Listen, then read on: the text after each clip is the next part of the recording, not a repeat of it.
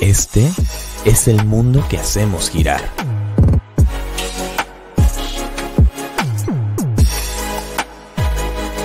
Donde creamos conexiones infinitas.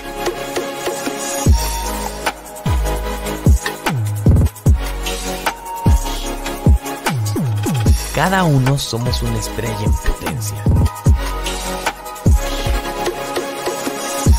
Y nos sumamos por y para ti.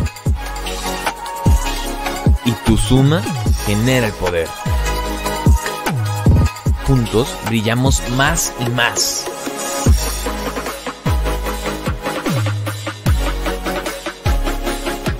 Y abrimos el mundo de todas las posibilidades.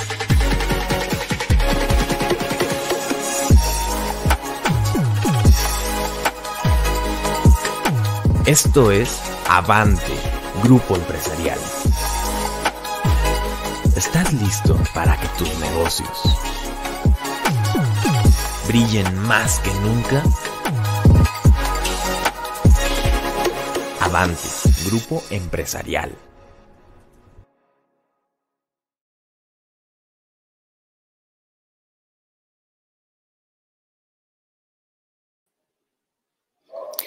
Hola, ¿qué tal? Amigos, amigas, estrellas de esta gran comunidad de Avante Grupo Empresarial, sean bienvenidos. Hoy tenemos una transmisión muy especial. Yo creo que de las más especiales, y no la más especial que vamos a tener en el año por el tema que vamos a tocar. Hoy nos toca conmemorar el Día Internacional de la Mujer y todo lo que esto significa. Y con ello nos toca poner un granito de arena para poder llevar más información a todos acerca de nuestra responsabilidad alrededor del tema de la equidad con las mujeres y con los hombres también. El día de hoy contamos con un gran panel de mujeres excepcionales, que son ejemplo viviente de la lucha que no para nunca por la lucha por un crecimiento en lo personal como en lo profesional. Mi nombre es Sal Solersi y me da mucho gusto y orgullo irles presentando a los miembros de este multipanel estelar. Y nuestras panelistas y nuestro panelista estrella son la licenciada Brenda del Toro Corona, presidenta del Consejo Coordinador Mujeres Empresarias en su capítulo Jalisco. Empresaria con más de 25 años de experiencia en el sector artesanal del vidrio soplado, egresada de la licenciatura en negocios internacionales. Activista desde su propia empresa del Toro Blown Crystal en la Canaco de Tlaquepaque, parte de Destino Tlaquepaque, Pueblo Mágico, y hasta formó parte de la mesa directiva en Profeco. Actualmente es presidenta del Consejo Coordinador de Mujeres Empresarias en su capítulo Jalisco. Nuestra siguiente panelista es Marina García García. Ella es CEO de Business by Design. Es una empresa, una empresaria jalisciense. Marina cursó la carrera de licenciatura en Administración de Empresas en la Universidad Autónoma de Guadalajara. Eh, eh, estudió gobierno corporativo en el Instituto Mexicano de Mejores Prácticas Corporativas, en el IMPC, Instituto Mexicano de Mejores Prácticas. En el Massachusetts Institute of Technology, o el MIT, cursó el taller en innovación. Egresada del IPADE, del programa Alta Dirección de Empresas, así como del programa Consejeros en Acción, donde logró consolidarse como una consejera profesional para las empresas. Actualmente estudia un máster of Business Administration, un MBA en el ITESO. Gracias. Gracias a ti, Marina. Nuestra siguiente panelista. Ella es Laura Cohen. Ella es CEO de Grupo Cohen, empresaria, artista del diseño industrial. Cursó estudios en la Universidad de Guadalajara y en la Universidad de Ciencias Aplicadas de Münster, Alemania, con especialidad en diseño de producto finalista del concurso de diseño Proyecto Milenio por la empresa Bruni Glass de Milán, Italia. Ya me salió mi parte italiana, espero que me haya salido bien. Diseñadora en el estudio David Pompa en Austria, trabajando con artesanías mexicanas contemporáneas.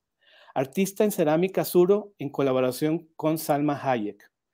Logró por primera vez en la historia de, de Shark Tank poner de acuerdo a todos los tiburones y unirlos en una sola oferta de apoyo.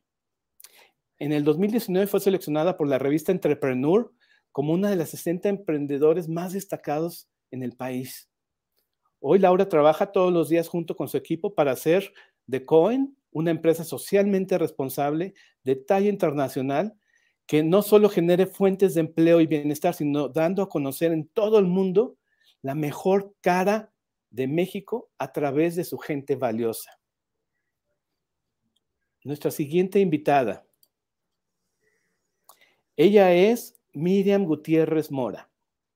Es directora de prerrogativas del Instituto Electoral y de Participación Ciudadana del Estado Jalisco, el IEPC. Maestra en Gobierno y Administración Pública eh, Municipal y Estatal y maestra en Derecho Electoral. De profesión abogada, Actualmente es directora de prerrogativas del Instituto Electoral y Participación Ciudadana del Estado de Jalisco. Solvente trayectoria profesional en el ámbito electoral desde el año 2000. Ha ocupado diversos cargos en las áreas administrativas, en el organismo público local electoral en Jalisco. Ha participado en la organización de ocho procesos electorales ordinarios y cuatro extraordinarios. Cuenta con diversas publicaciones especializadas en materia electoral, además de diversas actualizaciones, diplomados en derechos humanos, gestión pública e igualdad de género y no discriminación. Nuestra siguiente gran invitada, ella es Gloria Lara Cantón, fundadora de Calnemi y socia fundadora de Transformando 360 Grados AC y del programa Transformarse RSE 2030.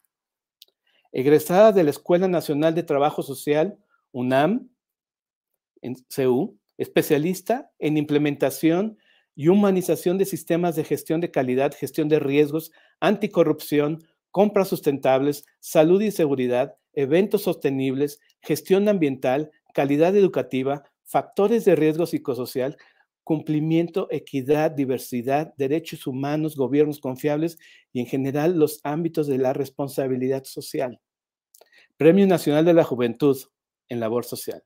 Premio Mujer del Año, Galardón Forjadores de México por la trayectoria como profesional en el ámbito de la responsabilidad social empresarial.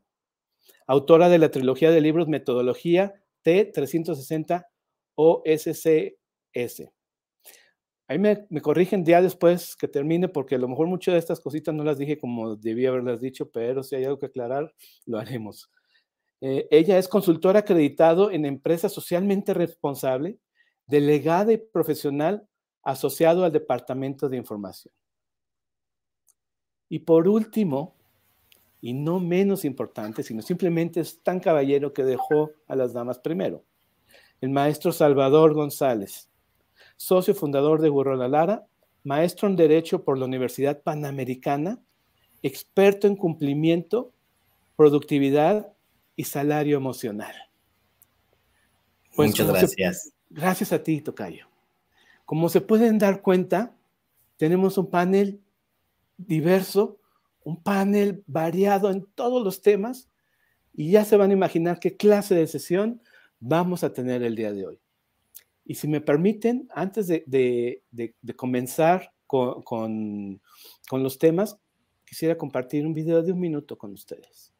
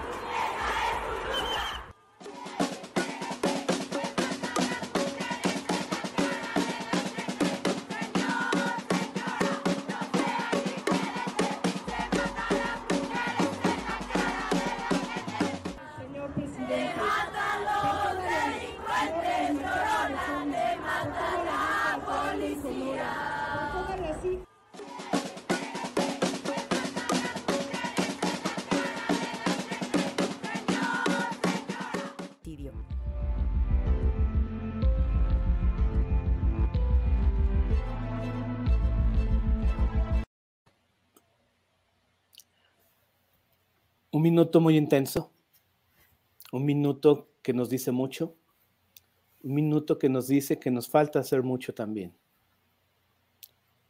Queridos panelistas, les doy la bienvenida. Muchas gracias por estar aquí con nosotros.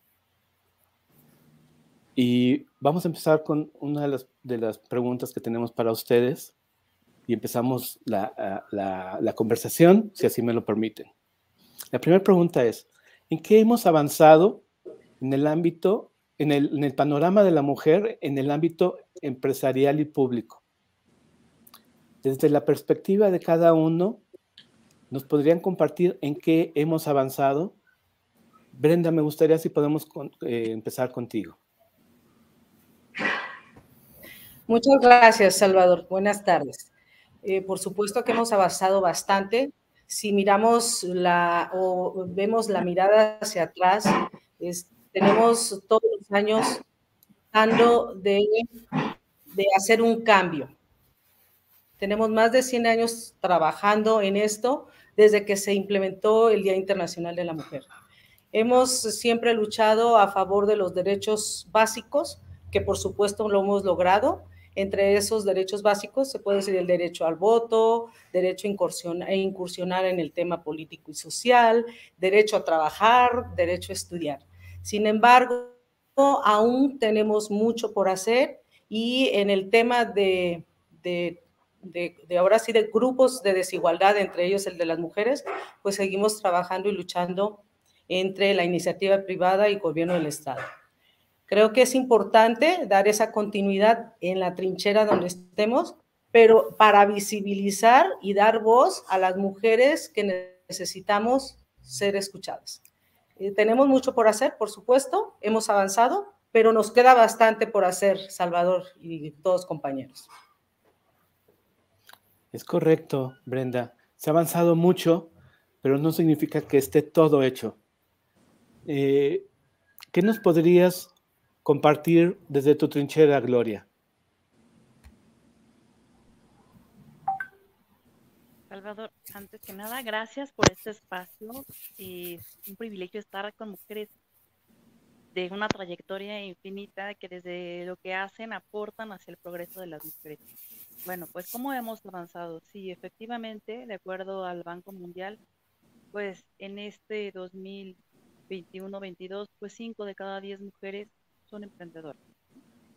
Eh, cosa que no es que antes fuera diferente, no, pero efectivamente como nos comparte Brenda, justamente hemos avanzado. Ah, ha costado mucho trabajo.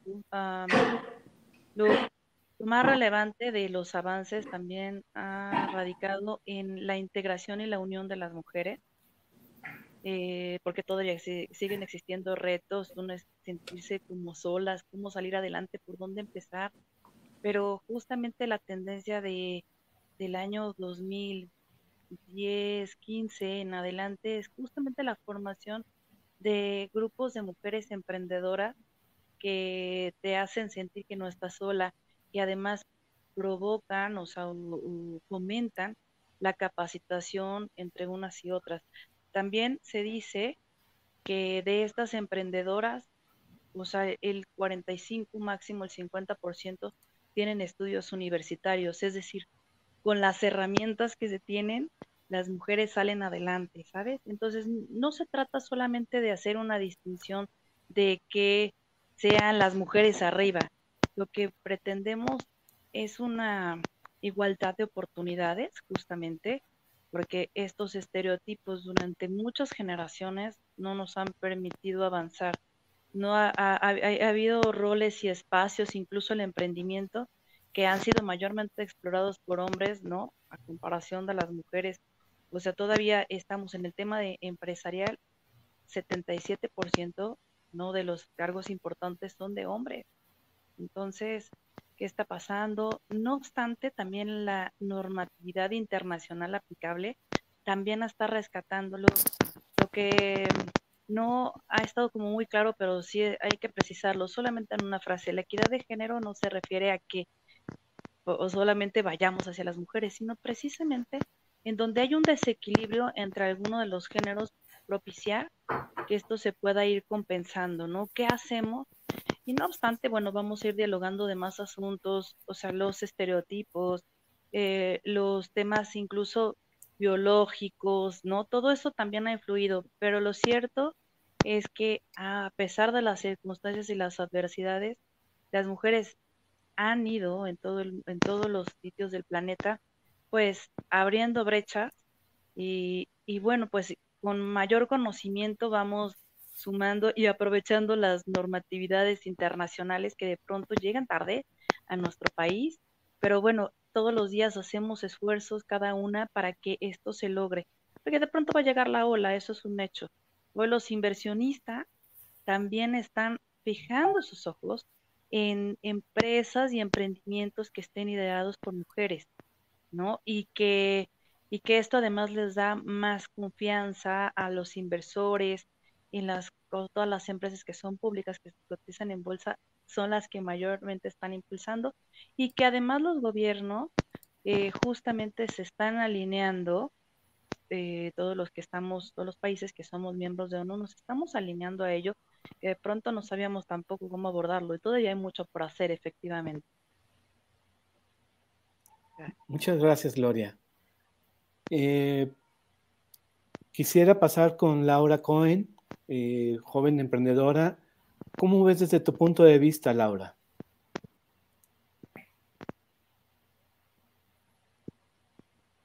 Gracias, Salvador. Me da mucho gusto estar compartiendo el panel con todos ustedes. Eh, bueno, primero que nada, estoy haciendo una investigación sobre las cifras de cómo han ido aumentando el número de mujeres empresarias desde 2000, desde 95, así gradualmente en 2012, 2011, 2012, 2019. Y bueno, al día de hoy, en el último reporte de INEGI, al, al parecer solamente hay un 36% de negocios en este país que son liderados por mujeres. Lo que me dio a mí mucha esperanza es que esta cifra, pues, eh, afortunadamente es ascendente. Entonces, la, la tendencia va a la alza y eso es algo, algo que nos motiva, ¿no? Hay un crecimiento lento, pero seguro y la idea, bueno, ahorita, al día de hoy, pues mi idea, ¿no? Desde donde yo estoy es fomentar a que esta cifra pues tenga un crecimiento exponencial. Y, bueno, un avance que yo he visto, em, bueno, en mi corta carrera de empresaria, que Cohen lleva casi seis años, em, yo, yo puedo ver que, o al menos estoy más consciente de toda la información que existe para capacitarnos como mejores empresarios, que no solamente nos tenemos que, ahora sí que em, escudar en el no sé, ¿no? Que eso creo que ya no es válido y que la información está ahí, creo que ya es algo muy, muy importante, es un gran avance y una gran herramienta para todas las que estamos en nuestra carrera de empresarias y a todas las que se, van, se quieren animar a incursionar este mundo, que pues bien sabemos que no es algo sencillo. Entonces, pues hay que buscar los recursos eh, especialmente los recursos que nos nutran en nuestro cerebro para poder tomar las mejores decisiones. Eso es, Lau. Muchísimas gracias. Miriam, desde tu parte pública, desde, la, desde tu trinchera, ¿qué es lo que nos tienes que comentar? Muchas gracias, Salvador. Igualmente, eh, gracias al Grupo Empresarial Avante por la amable invitación y por compartir con todas las, las y el panelista.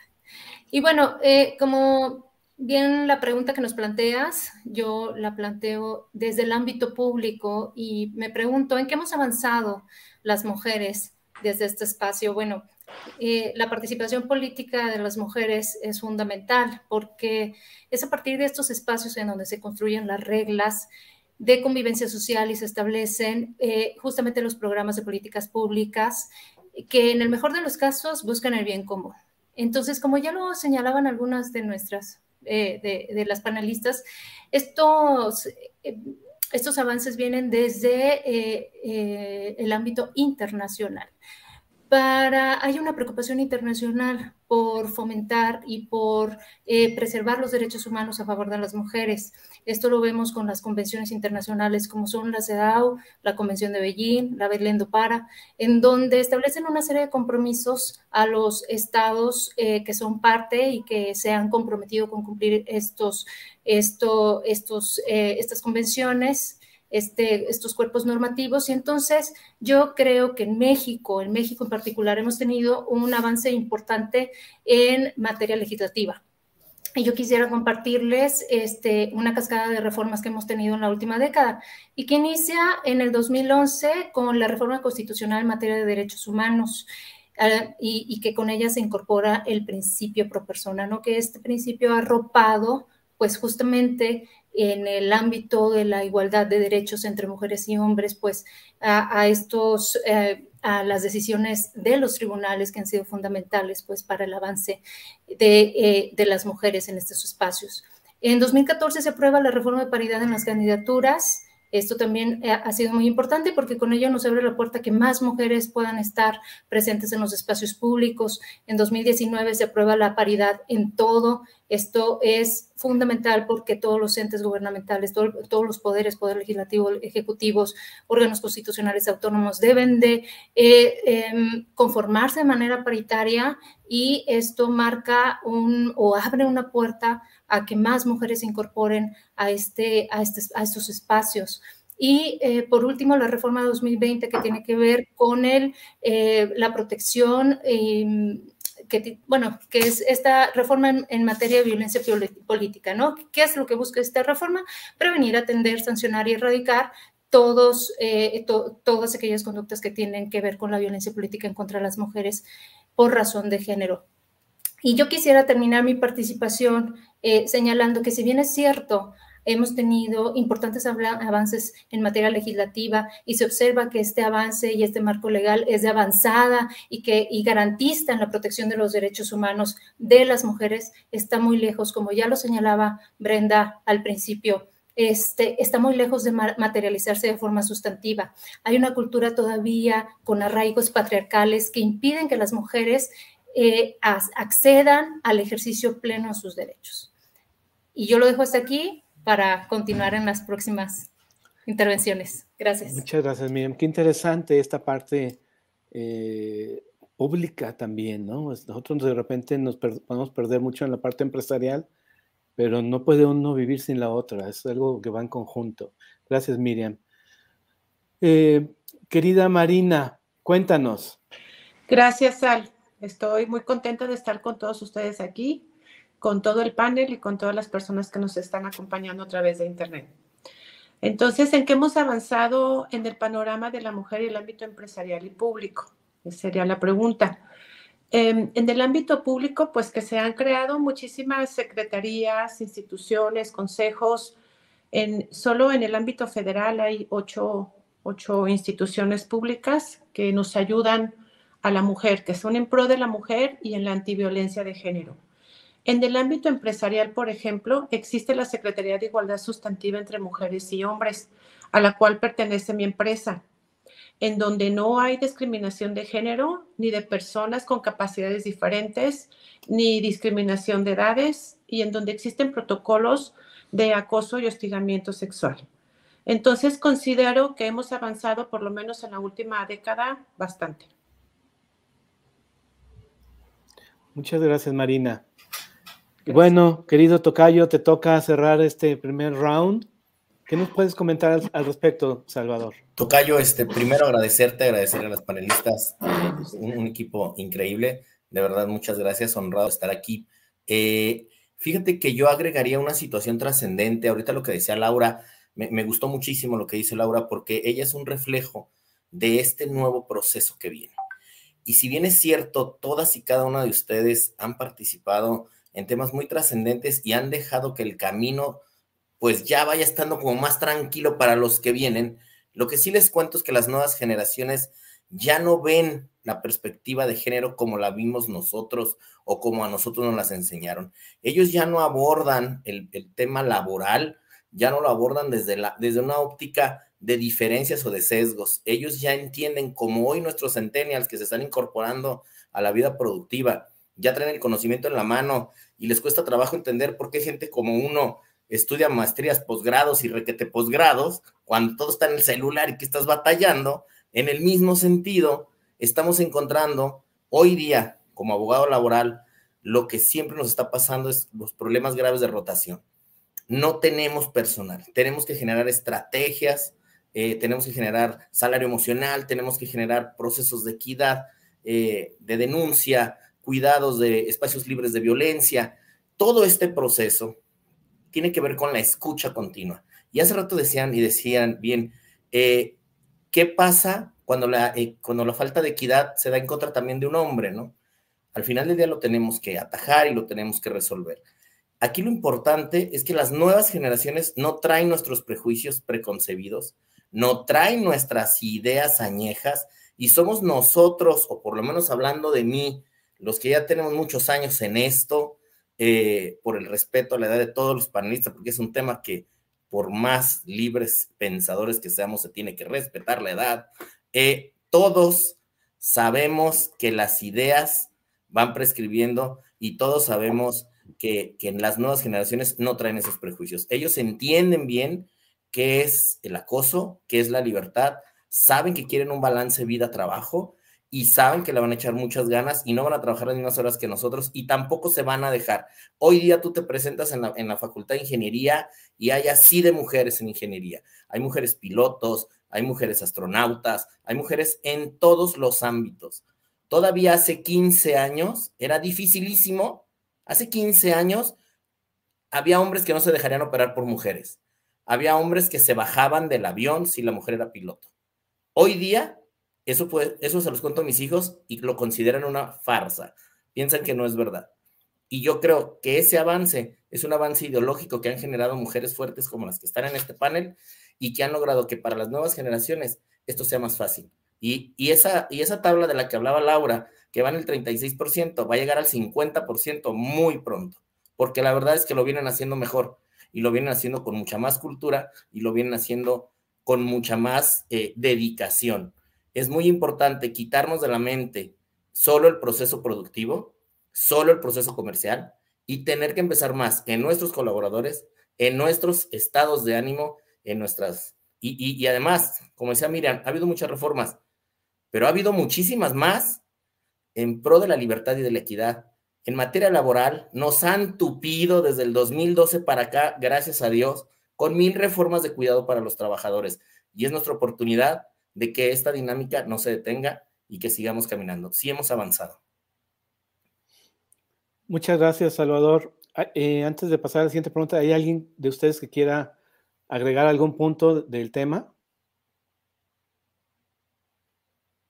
Muy bien. La siguiente pregunta es, ¿cuál, ¿cuáles son los nuevos retos para las mujeres empresarias o que quieran convertirse en empresarias ingresar a este mundo donde es, como todos ustedes que son empresarias, es un riesgo total, es apostarle toda una idea, todo un proyecto. ¿Cuáles serán estos nuevos retos a los que las nuevas, las futuras mujeres empresarias estarán encontrando en el mundo de hoy o en este 2022? Y Vamos empezando por Gloria. No sé si nos quieras compartir algo. Sí, claro que sí. Bueno, coincido con el abogado que hemos avanzado mucho, pero también no tanto. Todavía sigue habiendo estereotipos, por aquí lo ponían. Todavía, precisamente hablando de las mujeres empresarias, todavía hay temas de discriminación. Eh, fíjate, en los sectores cuando la mujer es colaboradora, pero también cuando la mujer es empresaria, o sea, enfrentarse también mismos temas de discriminación, de sentirse sola, de la distribución del tiempo, de la falta de confianza, ya sea a nivel proveedor o también de colaboradora, o sea, proveedor, porque las mujeres empresarias somos proveedoras, o sea, evidentemente, o sea, tenemos que mandarle a alguien, a un empresario, a una persona este, física, moral, no importa. Todavía nos hace falta, evidentemente sí, voy a hablar también desde la perspectiva de mamá, porque muchas mujeres empresarias lo somos y eso no, o sea, es innegable, yo lo veo desde, desde mis hijas que todavía no llegan a los 14, 15 años y desde muy bebés percibían esto, ¿no? Me decían, mamá, las niñas son rosas, entonces los niños son rosos. Y para ellas y sus generaciones, porque las veo con sus, no, tienen problema desde muy chiquitas tener amigos, amigas, mamá, puedo invitar a mi amigo a la casa a comer, de primero de primaria, entonces yo, qué bien, ¿no? Ya estamos cambiando, lo mismo tienen este gustos por marcas de niños que de niñas, o sea, bien, sí traen estas nuevas generaciones este chip, esto lo estoy hablando desde a nivel personal, pero también compartiendo con organizaciones de la sociedad civil, con empresas, bueno, obviamente personas de empresas, y sí, todavía nos falta mucho por hacer, eh, dar este brinco del 32-36% de la participación de las mujeres a un 50% todavía nos falta mucho, pero precisamente eh, hay que ir concientizando y valorando los roles de ambas partes, ¿no? Y en qué podemos mejor, en qué somos buenos, somos capaces de muchas cosas y de enfrentar eh, desde la perspectiva profesional en el ámbito de proponer y de implementar acciones de mejora continua en los diferentes sectores que en el mundo pues le han llamado sostenibilidad, responsabilidad social, etcétera. Lo que también propiciamos es que, eh, que no simulemos prácticas, porque sí es muy interesante decir que tenemos un proceso para escuchar, un proceso de diálogo, eh, sí, las mujeres y todo, sí, padrísimo, pero nada más lo tenemos en papel y eso es lo que no está bien. Tenemos que también romper con la con estos temas de la de la nada más de conformarnos y de simular, y que esos roles de, mujeres, pues también sean equitativos de acuerdo pues a los rangos, ¿no? Porque también, sí, muchas empresas pueden tener una distinción por la equidad de género, porque tienen mayormente mujeres, pero la toma de decisiones pues está en un grupo eh, más masculino, mayormente masculino. Entonces, sí propiciar estos cambios, estos temas, porque si además ya viene desde la perspectiva de las nuevas generaciones este cambio de paradigmas, ya para ellos se les hace como muy usual y está muy bien, pero llevarlos a la realidad, ¿no? Eh, también otro detalle importante que, que he visualizado es que los usos y costumbres en diferentes partes Voy a, no hablar del planeta porque ah, no acabaríamos nunca. Hay países que son terriblemente destructivos con el asunto de las mujeres y lo sabemos. Vamos a hablar de aquí del contexto mexicano y, y definitivamente los usos y costumbres de la Ciudad de México son diferentes a Jalisco respecto al tema de género de Nuevo León. Entonces, sí es importante considerarlo eh, cómo lo estamos abordando, un poco hemos tenido la experiencia quienes estamos aquí, ya hay muchas también mujeres afuera que hacen muchos esfuerzos, ¿no? Fuera del panel, lo que nos están viendo. Y entonces, qué importante es que sabemos lo que está pasando para saber cómo, por dónde, o sea, ser más asertivas por dónde abordar estos temas.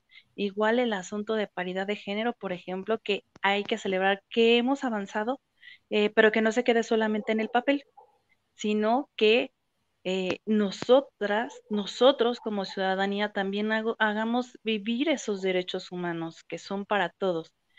Y, muy importante, como, como bien se dice en el programa mundial de ONU, la Agenda 2030, es pues buscar no dejar a nadie atrás.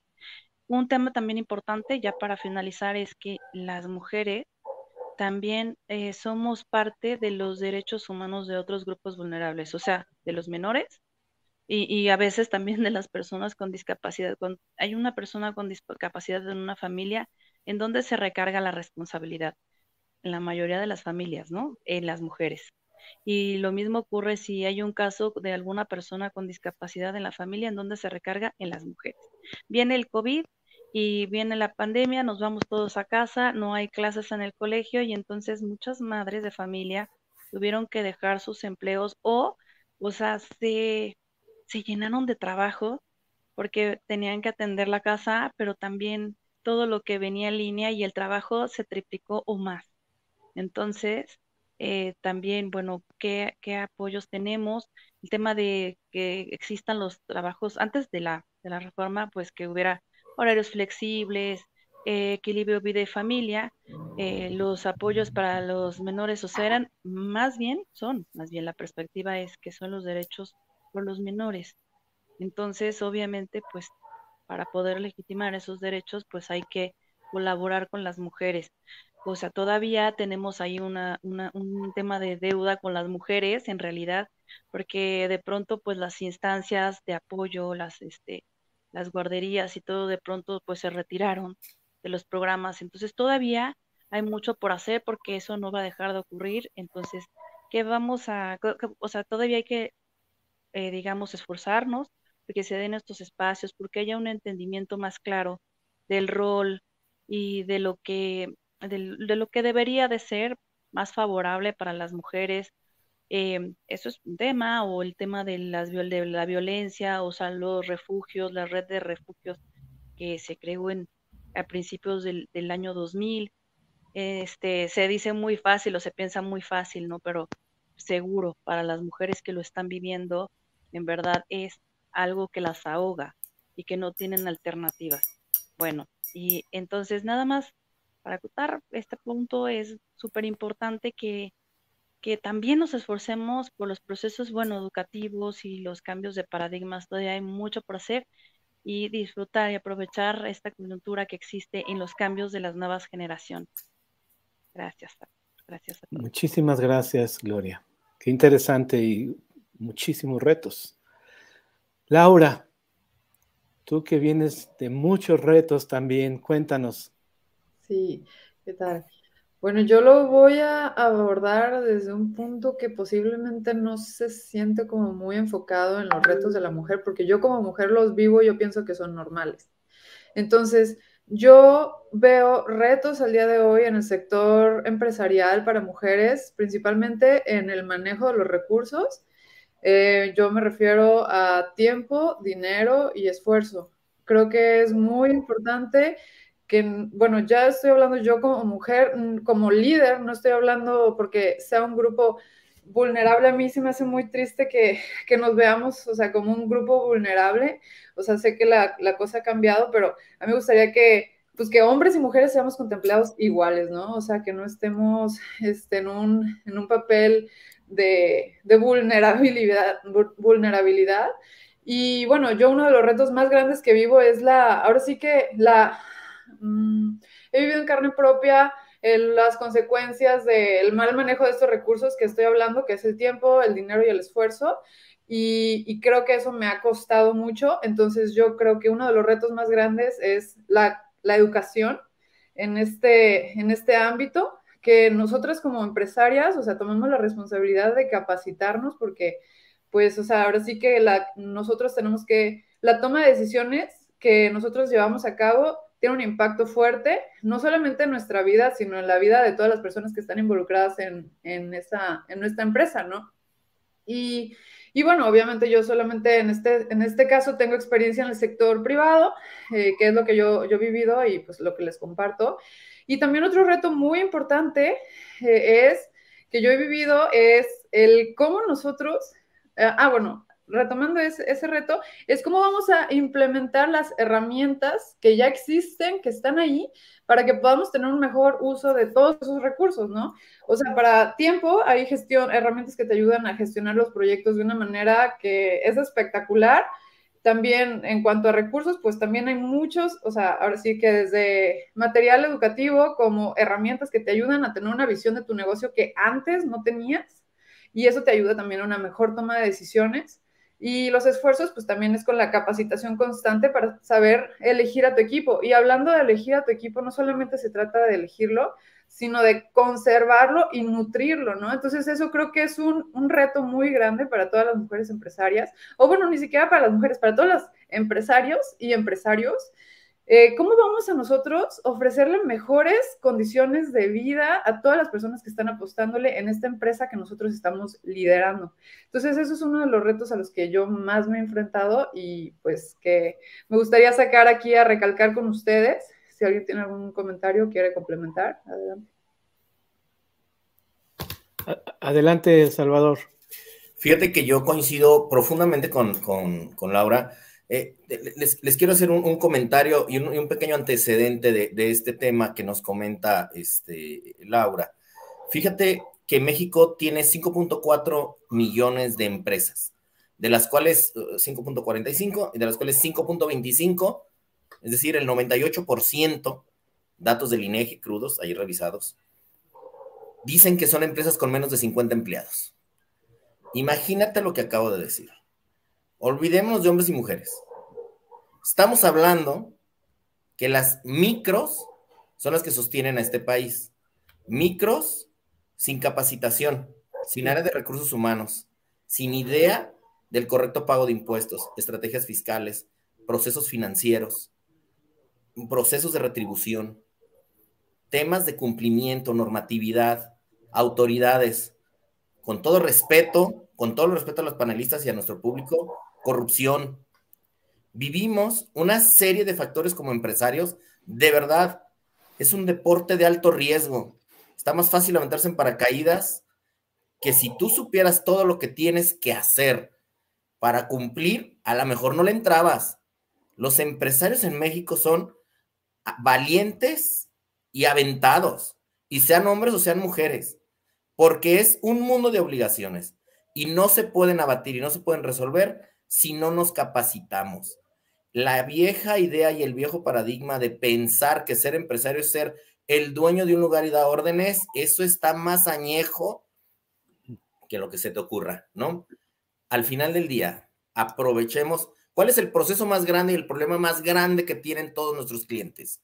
La rotación, la falta de retención de talento, el robo de talento. Jalisco es un estado donde se roban hasta todo te roban, ¿sí? Te roban ingenieros, técnicos, todo te roban. ¿Por qué? Porque aquí hay unas empresotas. Aquí está Continental, aquí está Jabil, aquí están. Y ellos, en cuanto ven que armas uno más o menos robustito, se lo llevan, sea hombre o sea mujer, porque tienen la infraestructura para llevárselo. ¿Cómo voy a retener a esas familias? ¿Cómo les voy a dar mejores herramientas? Ese es el reto. Para eso tenemos herramientas reales. Hay salario emocional, hay dinámicas de contratación, hay procesos de pago, hay pero ¿sabes cuál es lo más importante? Hay que escuchar a nuestros colaboradores. Y a veces, aunque la, empresaria sea la directora, la CEO o, el consejo sea de mujeres, no respetan los espacios libres de violencia, no les dan escucha. Son las primeras que violentan a la mujer. Entonces, por eso es que debemos cultivarnos y aprender el contexto y debemos caminar hacia adelante. Muy de acuerdo con mis compañeras. Era solo lo que quería opinar. Gracias, Salvador. Marina, ¿qué nos puedes contar desde tu experiencia? Gracias. Yo creo que me, encanta la frescura de Karen, de Cohen. ¿Cuál es tu, nombre? Ajá, Laura, perdón. Me encanta la frescura de ella porque podría ser mi hija y mi hija eh, platica de esa manera y de pronto digo, ¿cómo no naciste antes para que me dieras unos consejos? Este, pero en realidad los retos de las mujeres empresarias o que quieran convertirse en, empresarias ahorita, los retos son del tamaño del, reto que te pongas. Si el reto te lo pones grande, va a ser grande y si no, no va a ser tanto. Y como dijo Laura, eh, desde su trinchera, yo lo digo desde la mía, para mí el principal reto que tuve para ser empresaria fue el miedo. Entonces, el reto muy importante es vencer ese miedo que todo está en el querer ser, en el tratar de salir adelante. El punto medular, creo, es querer hacerlo y no tener miedo. Al final, creo que este, los emprendedores son los que emprendemos y desde el que vende, compra chicles y los vende en la esquina es un emprendedor, porque está invirtiendo un dinero para retribuirlo. Entonces, em, también eh, conozco a una persona que admiro, que es Marcus Dantus, que no es mi amigo, pero he estado en mesas de trabajo con él y lo definió para mí este, de una forma ideal, que es como, ¿qué te gusta? ¿Qué te gusta? ¿El carrusel o la montaña rusa? Entonces, si te gusta el carrusel, pues súbete al carrusel, este, va a dar vueltas cada 30 días o cada 15 días o cada viernes y tú recibes una retribución. Dice, te puedes cambiar de caballito, pero tú vas a recibir esa retribución. Y, y, el empresario de verdad es una montaña rusa. Es pago de impuestos, es pago de nóminas, es como dice Salvador, también conservar a la gente, este, ponerles ese, ese espíritu de inspiración para que tengan los mismos propósitos que, tenemos nosotros, que vayamos por el mismo camino, que tengamos los mismos intereses para salir adelante, que si la empresa pierde un cliente, lo pierden también ellos o la oportunidad. Y nosotros como, como líderes de este proyecto debemos entender que no tenemos ni 10, ni 100, ni 1000 empleados, sino alimentamos a 10 o 100 o a 1000 familias. Entonces, eso es lo que, lo que, la montaña rusa en la que nos metemos cuando hay ventas o cuando no hay.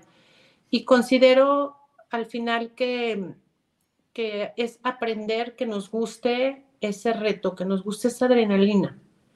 Porque una mujer empoderada, un hombre empoderado no es el, el que tiene éxito o el éxito se alcanza en el poder hacer lo que nosotros queremos. Para mí ese es el empoderamiento si yo puedo estar en una empresa, en una silla trabajando, o otra persona puede estar amamantando en su casa, también es una mujer empoderada.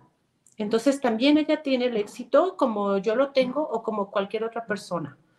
Entonces, esa es mi opinión conforme a los retos. Gracias.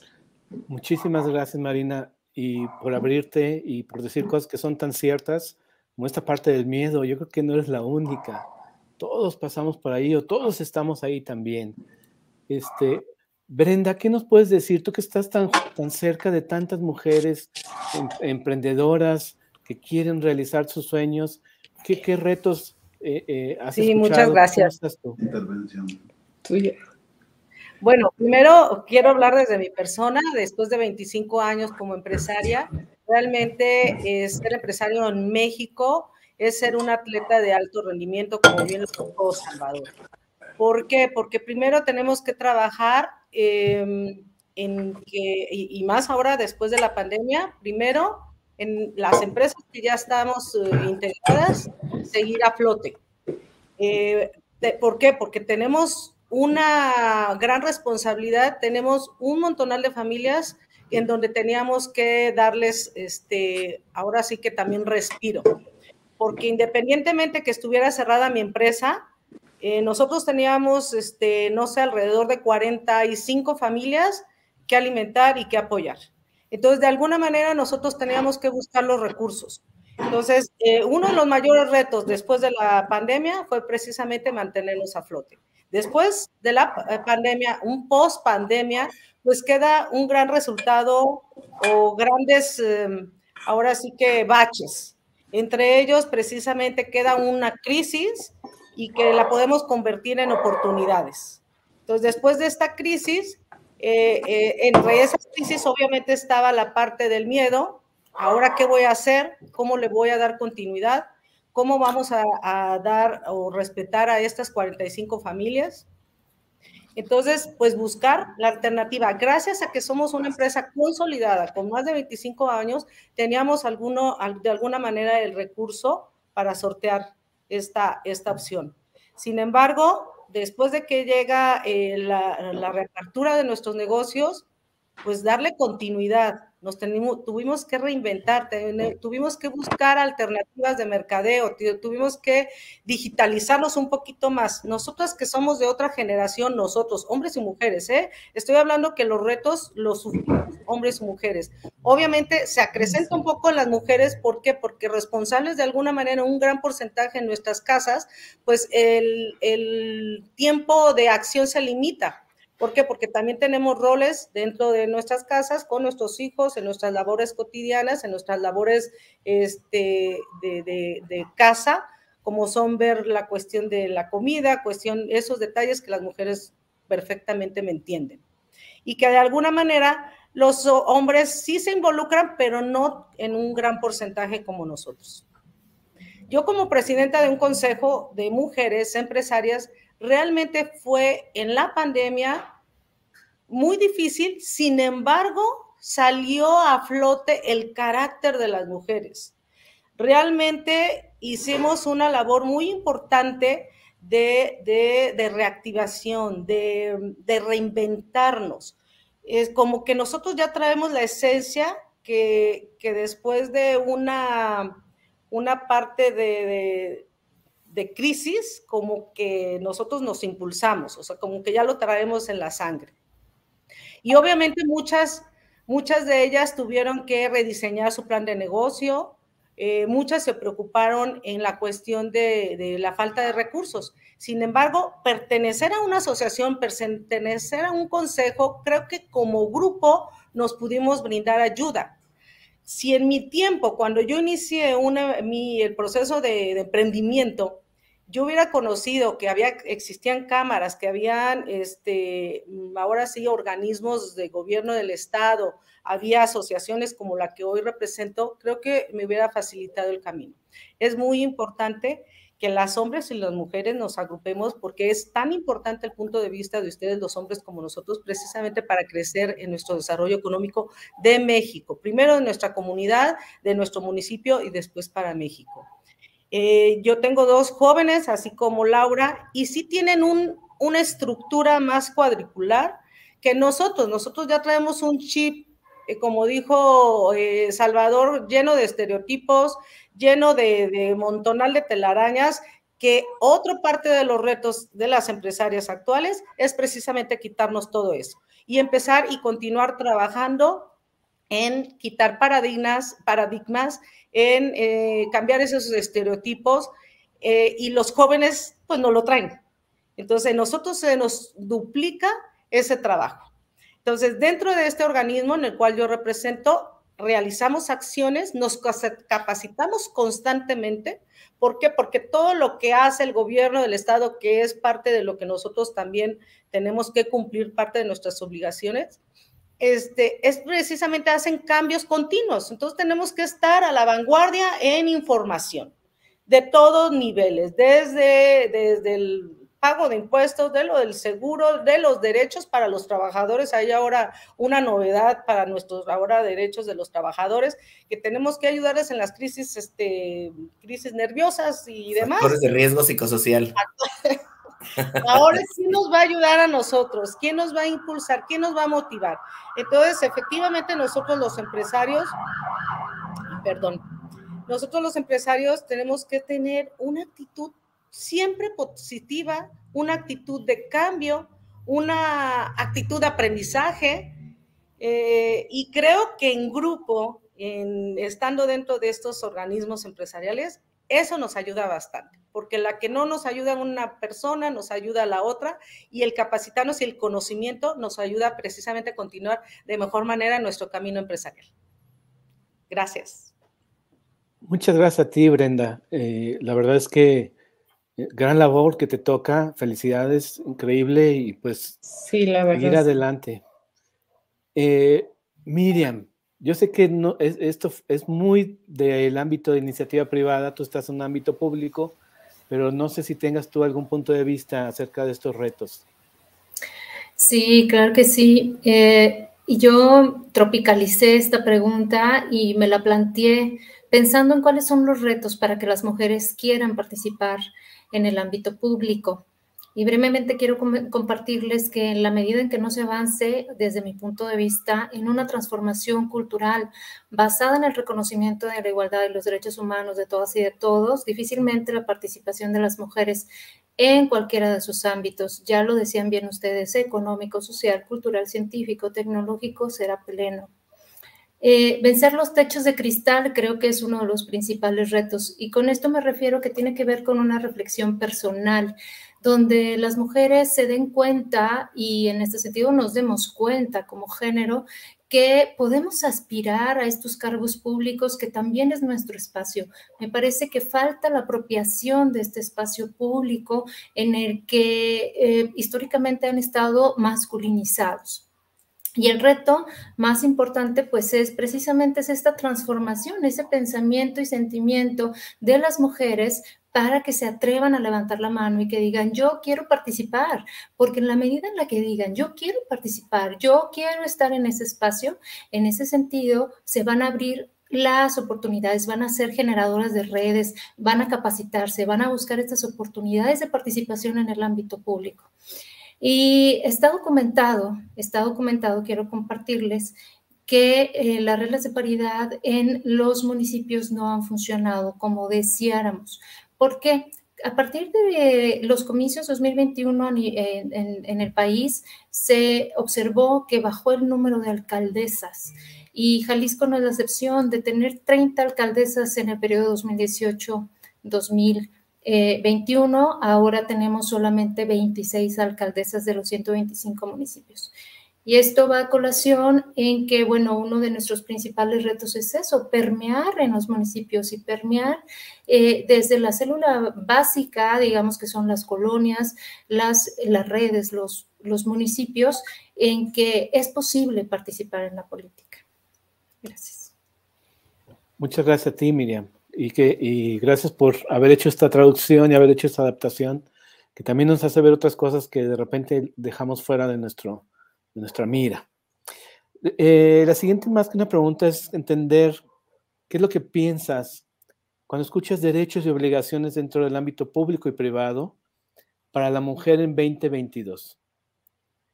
¿Qué ves para este año en cuestión de derechos y obligaciones. ¿Alguien quiere empezar o tomamos una? Me gustaría. Perdón, perdón, Marina, adelante. No, no, no, no. Mira, yo quiero contarles algo de derecho, ¿sí? Algo que creo que le estamos restando importancia y que creo que valdría mucho la pena que, que nos lleváramos la tarea por lo menos de conocer si no hemos tenido la oportunidad de conocer. Las políticas de espacios libres de violencia que nos exige la Ley Federal del Trabajo que están vigentes, que como saben, la secretaria federal, secretaria del Trabajo, la licenciada alcalde, hija del, maestro alcalde Justiniani, eh, pues nuestra secretaria del Trabajo es una mujer, una mujer empoderada, trabajadora, ejemplar. Y le ha pegado durísimo al tema de los derechos laborales, tema de equidad, tema de antimobbing, tema de no violencia. Y bajo esa dinámica, haciendo énfasis también en los temas de los tratados internacionales, México ya tiene toda la legislación que los tratados internacionales nos exigen. Ya es obligación de todas las empresas contar con una política de espacios libres de violencia.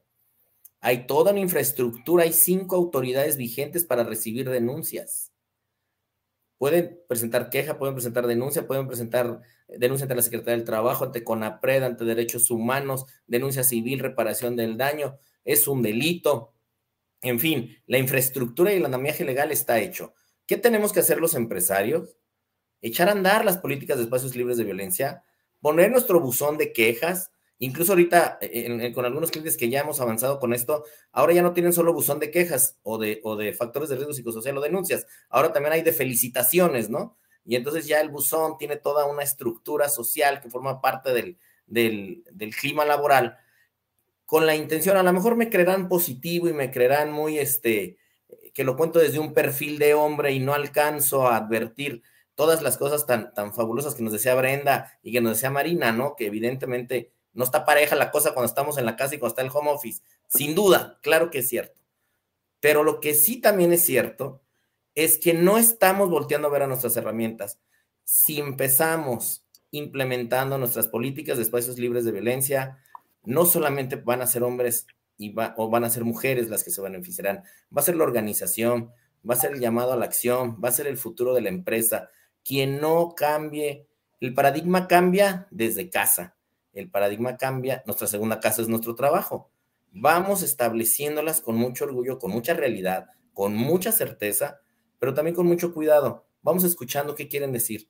Es importante, es lo que sigue y creo que ese es el derecho público más importante, más fácil que tenemos desde la visión empresarial. Evidentemente, todo lo demás que se está haciendo es importante, pero si en la casa hablamos de equidad, también hagámoslo en la empresa. y ese es el punto que viene. Y además retienes talento y además la gente se siente a gusto y además hay comunicación. Perdón que, me adelanté a contestar, pero quería poner en la mesa ese punto que de repente le restamos importancia.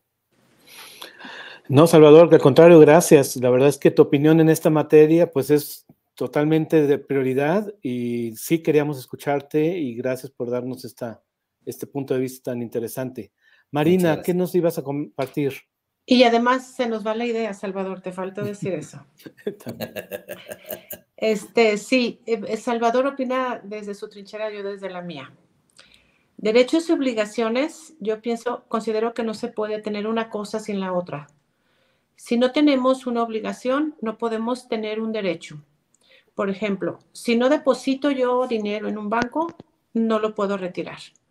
Entonces, voy a, voy a traducirlo a mi empresa y voy a traducirlo como mujer empresaria.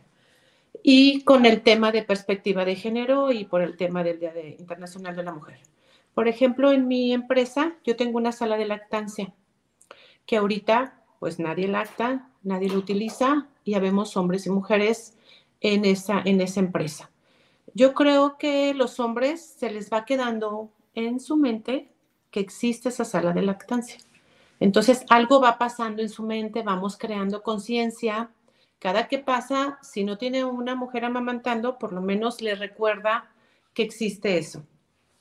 Ok, ese es en, cuanto, en cuanto a la empresa. Y em, como abonando un poco a lo de, a lo de obligaciones y derechos, em, yo tengo un hermano que es súper, tiene desarrollada muy fuerte su parte femenina y él yo creo que hubiese querido tener el tema de, cuidar a los hijos y que alguien tuviera el tema de proveer. Entonces él tiene hijos chiquitos y él quería ejercer, su paternidad, pero no podía porque los, los medios no le daban. No hay baños de hombres en el que él pudiera meter a sus hijos para cambiarlos o para, pues simplemente para que hicieran del baño. O sea, no, no podía. Y mis hijas era igual lo mismo. O sea, no, no podían tener esa, ese derecho como seres humanos de niños o como, o como papá como mi hermano para desarrollar esa paternidad que, tanto, que tanto desarrolla. Entonces yo considero que en la medida en que ejerzamos nuestras obligaciones de seguir fomentando esa paridad de género, podemos tener los derechos. Esa es mi aportación. Qué interesante, Marina. Nos acabas de dar un, puntazo de vista que, que, que, wow.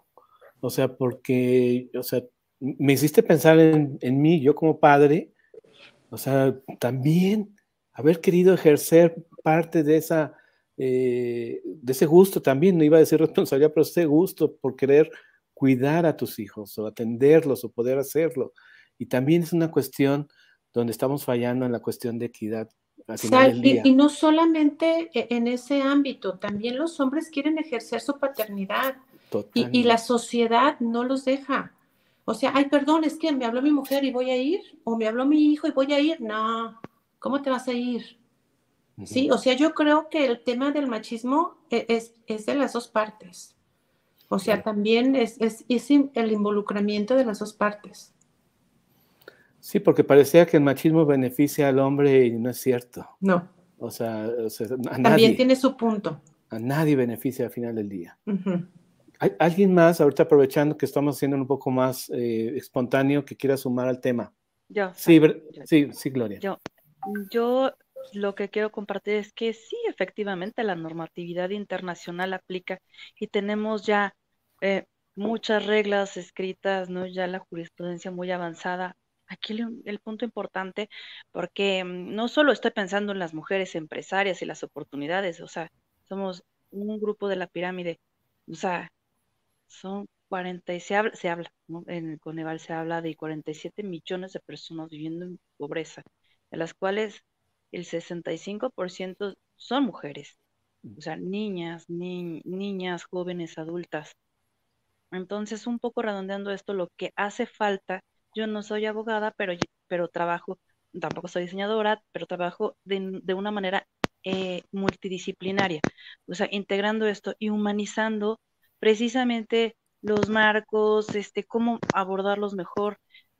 Sí hay, eh, evidentemente, muchas empresas que tienen este canales de denuncia, incluso contratan servicios externos, eh, internacionales incluso, ¿no?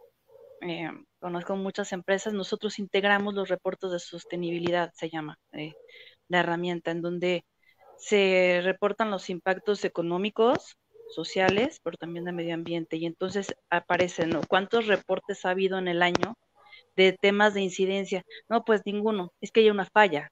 La falla es que no se están comunicando, no se están humanizando los procesos, existen, los contratan o a veces son internos.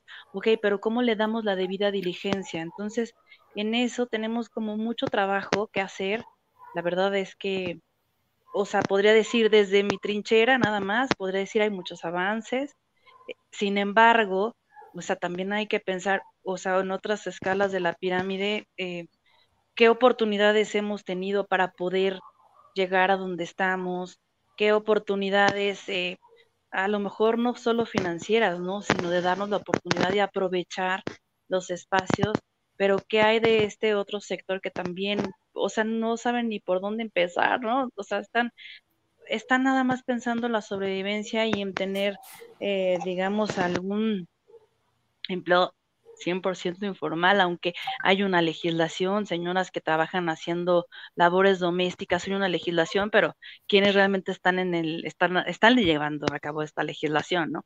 Entonces, como pensar como más global eh, seguramente se los comparto por mi, eh, por mi rol y por mi perfil, ¿no? Donde pertenezco y las necesidades que veo todos los días.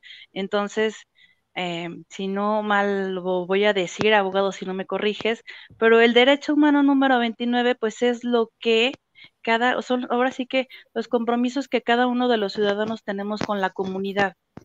Entonces, también pensar en, bueno, como, como empresarias también, cómo podemos aportar a que otras mujeres que no tienen las mismas oportunidades por mucho y que pensemos que cada uno tenemos eh, la oportunidad de aprovechar o de buscar, ¿no? Que están nosotras, pero hay mujeres que no, que la sobrevivencia las lleva, ¿no? Las mujeres que vemos en la calle pidiendo dinero, las que, las que están, les digo, o sea, buscando, vendiendo por catálogo, en fin, muchas cosas por la sobrevivencia, o sea, ¿qué podemos hacer? Eh, por, esas otras mujeres para que vayamos avanzando. No solamente las mujeres, también los hombres, este, qué podemos hacer y cómo podemos ir humanizando y esforzándonos. Y ya para finalizar, este, este punto que quería también compartir es que de pronto, pues podremos decir, bueno, ¿y a mí qué, no? Que a mí qué con el panel de las mujeres y los retos de las mujeres empresarias y todo lo demás. Bueno, pues si queremos eh, no, hay mejor cosa para combatir la pobreza que generando riqueza. Entonces, ¿cómo se genera la riqueza? Pues con empleo. Y, o sea, no, no hay más, y no, ¿cómo lo vamos a superar? Digo, ya no nos metamos en, en temas este, de marcos conceptuales y referenciales, simplemente vámonos a lo Es la única manera. Y de esa forma, o sea, conforme mejor vayamos avanzando y progresando, por supuesto que vamos alineando estos temas sociales también hacia los avances, eh, como, como bien lo decía Brenda, ¿no? Como comunidad, ya como, como Estado, como país. Entonces, ¿por qué no? Eh, les decía en la mañana del grupo de Avante, ¿no? A nuestros amigos empresarios, justamente también pensemos en nuestros impactos sociales, no solamente en los económicos, porque si no generamos riqueza, pues ¿a dónde va el negocio? Eh, si no generamos conciencia social, eh, ¿cómo vamos a lograr que la paridad de género se lleve a cabo, no? Bueno, de que se viva, se viva, se viva, o sea, que sí podemos tener mujeres que le entren a este tema, ya está abierta, la obligación existe, ok, todo muy bien, pero ¿cómo le hacemos para impulsarlas? Y eso, pues pensemos en este deber que cada uno, no importando cuántos años tengamos, cada uno de los ciudadanos tenemos este compromiso hacia la comunidad. Muchas gracias. Qué valioso, qué valioso, Gloria. Muchas gracias. Eh, Brenda, Lau, Miriam. Brenda, adelante. Eh, la comunidad avanza y obviamente eh, tenemos nuevos tiempos. Eh, pues yo pensaba antes de una forma y ahora he tenido que capacitarme precisamente para ponerme los zapatos de todas y cada una de las empresarias jóvenes y emprendedoras que están dentro de nuestro consejo. Em, me puse a estudiar de tal manera que yo dije, bueno, siempre pensamos nuestros derechos, nuestros derechos, nuestros derechos. ¿Y cuáles son nuestras obligaciones? Pues tenemos también muchas obligaciones, como dijo Marinita. Y me puse a enumerar y a investigar, así como lo hizo también Laurita. Este, por ejemplo, me di cuenta que obviamente pues todas las luchas de los grupos vulnerables, como son las personas de discapacidad, las mujeres violentadas, la, parte esta de los colectivos LGTB, eh, todos tienen de alguna manera su lucha y su propia discriminación. Ellos y como nosotros tenemos que dar una continuidad para que se consigan los objetivos íntegros marcados por los derechos humanos. Y Salvador pues sabe muy bien de derechos humanos. Entonces dije, ¿qué son los derechos humanos? Bueno, enumeré derechos humanos, pues son de las mujeres, pero creo que también es de los hombres. Derechos a la educación, derecho a la salud, derecho al desarrollo, derecho al trabajo, derecho a la participación política, derecho a una vida libre de violencia. Y yo creo que aquí aplica la perspectiva de género porque violencia efectivamente hay en todos los sectores y todos de alguna manera la vivimos. También enumeré cómo, no, cómo nosotros las mujeres empresarias es nuestra obligación y derecho de los colaboradores dar herramientas que faciliten la inclusión de las mujeres y las minorías, buscando siempre el respeto y la dignidad porque hablamos de seres humanos. Y en el marco de las mujeres, del marco de la conmemoración del Día Internacional de la Mujer, tenemos el derecho y la obligación también de visibilizar la desigualdad, el machismo y la inequidad laboral. Pero algo muy rico que encontré en el ámbito privado como en el público, la iniciativa privada, las empresarias debemos realizar o reanalizar la misión y la visión de nuestras empresas para dar cabida sin prejuicios al talento, a la creatividad y la perspectiva de los grupos minoritarios.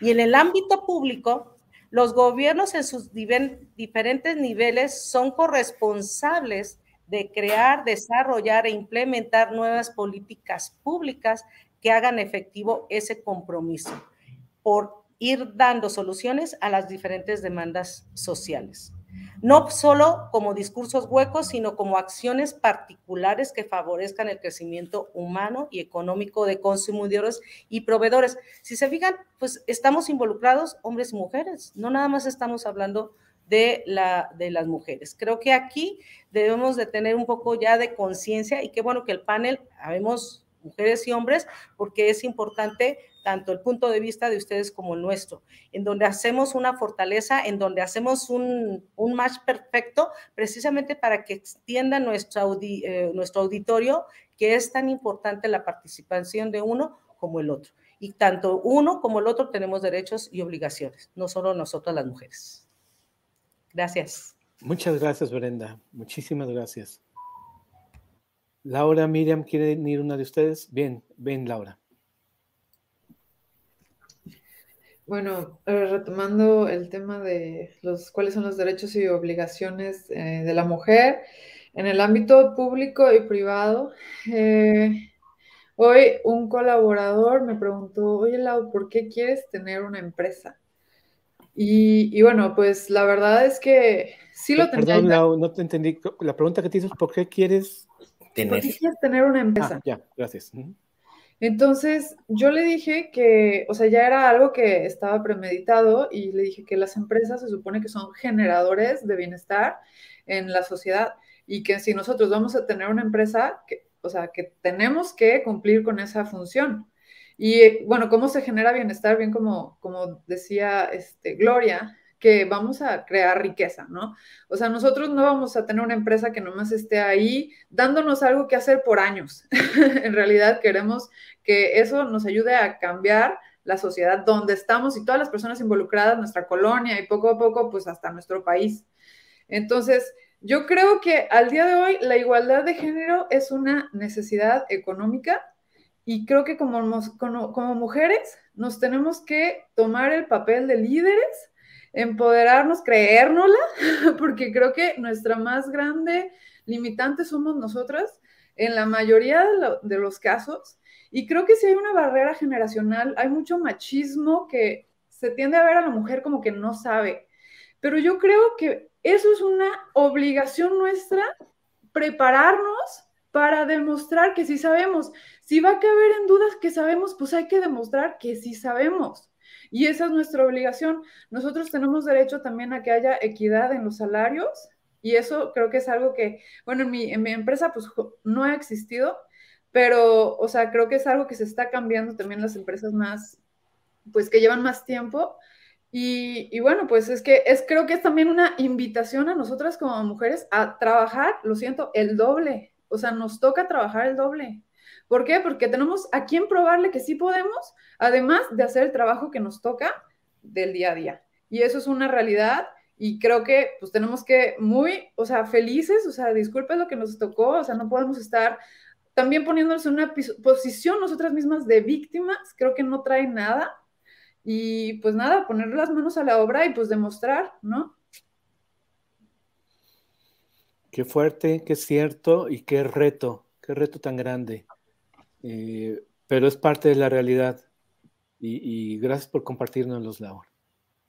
Eh, Miriam, te va. Muy bien, bueno, yo quiero ser muy breve. Este, en el tema de los derechos y obligaciones de las mujeres, y bueno, como siempre en este panel lo he llevado a mi cancha en el ámbito público. Eh, ya hablamos de la participación política como derecho humano y yo creo que eh, ahí es donde se robustece, ¿no? Este, estos, estos derechos en el marco de convencionalidad y de constitucionalidad.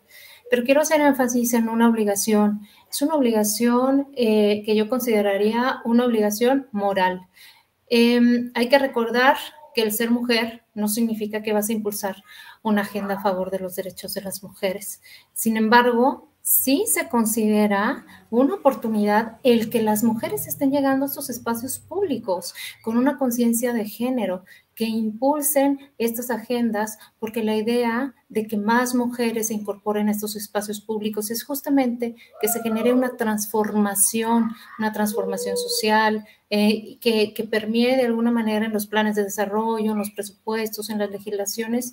Y como bien ustedes como empresarios lo están diciendo, ¿no? Si una empresa genera un valor social y, y genera riqueza, bueno, pues esa es, esa es la idea, que mientras más mujeres se incorporen a este espacio público con esta conciencia de género, podamos precisamente buscar entre todos tener mejores sociedades.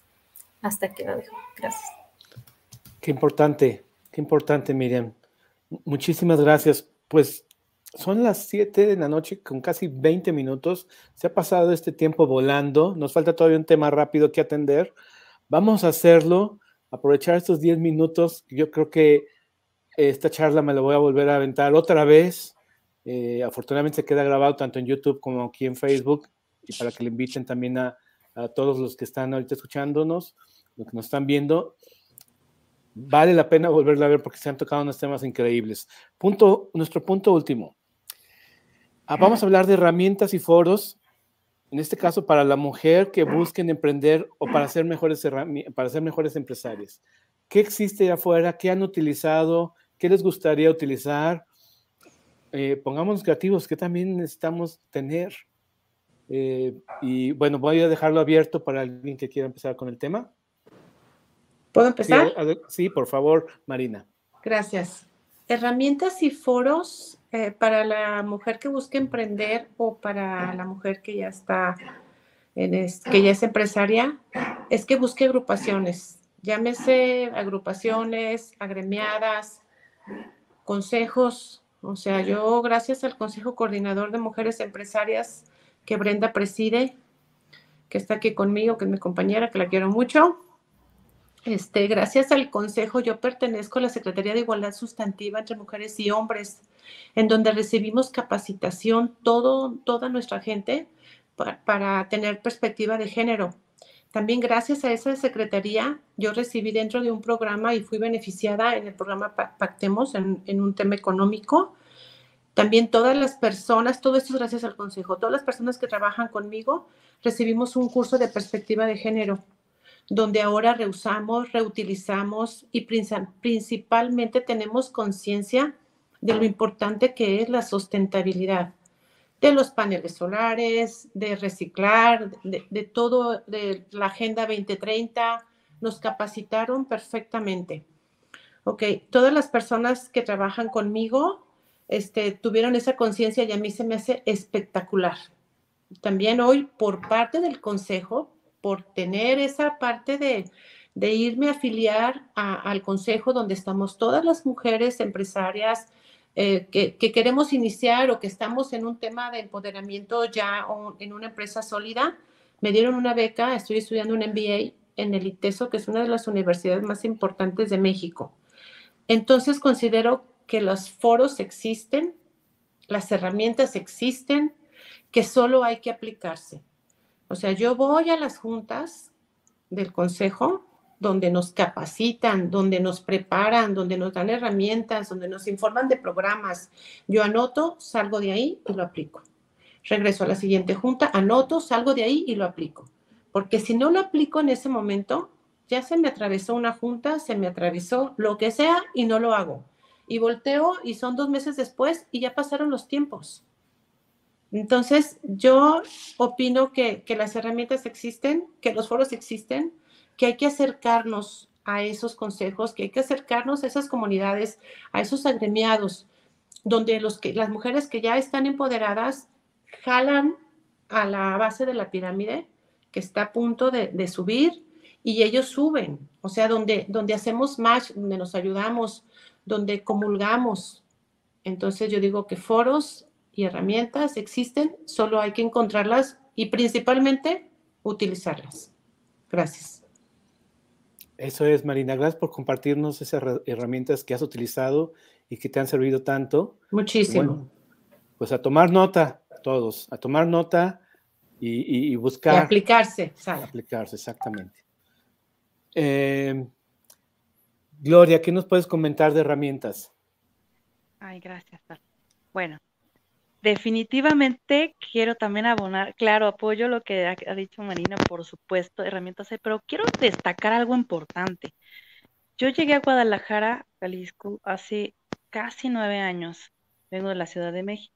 Yo creo que el día uno ya era yo de aquí, o sea, o sea, inmediatamente me albergaron muy fraternalmente y les quiero decir que mm, en el año 2002, que se recuerdan que empezó a haber más, ah, más apertura en los temas de género, o sea, era un, una, le voy a decir una ola.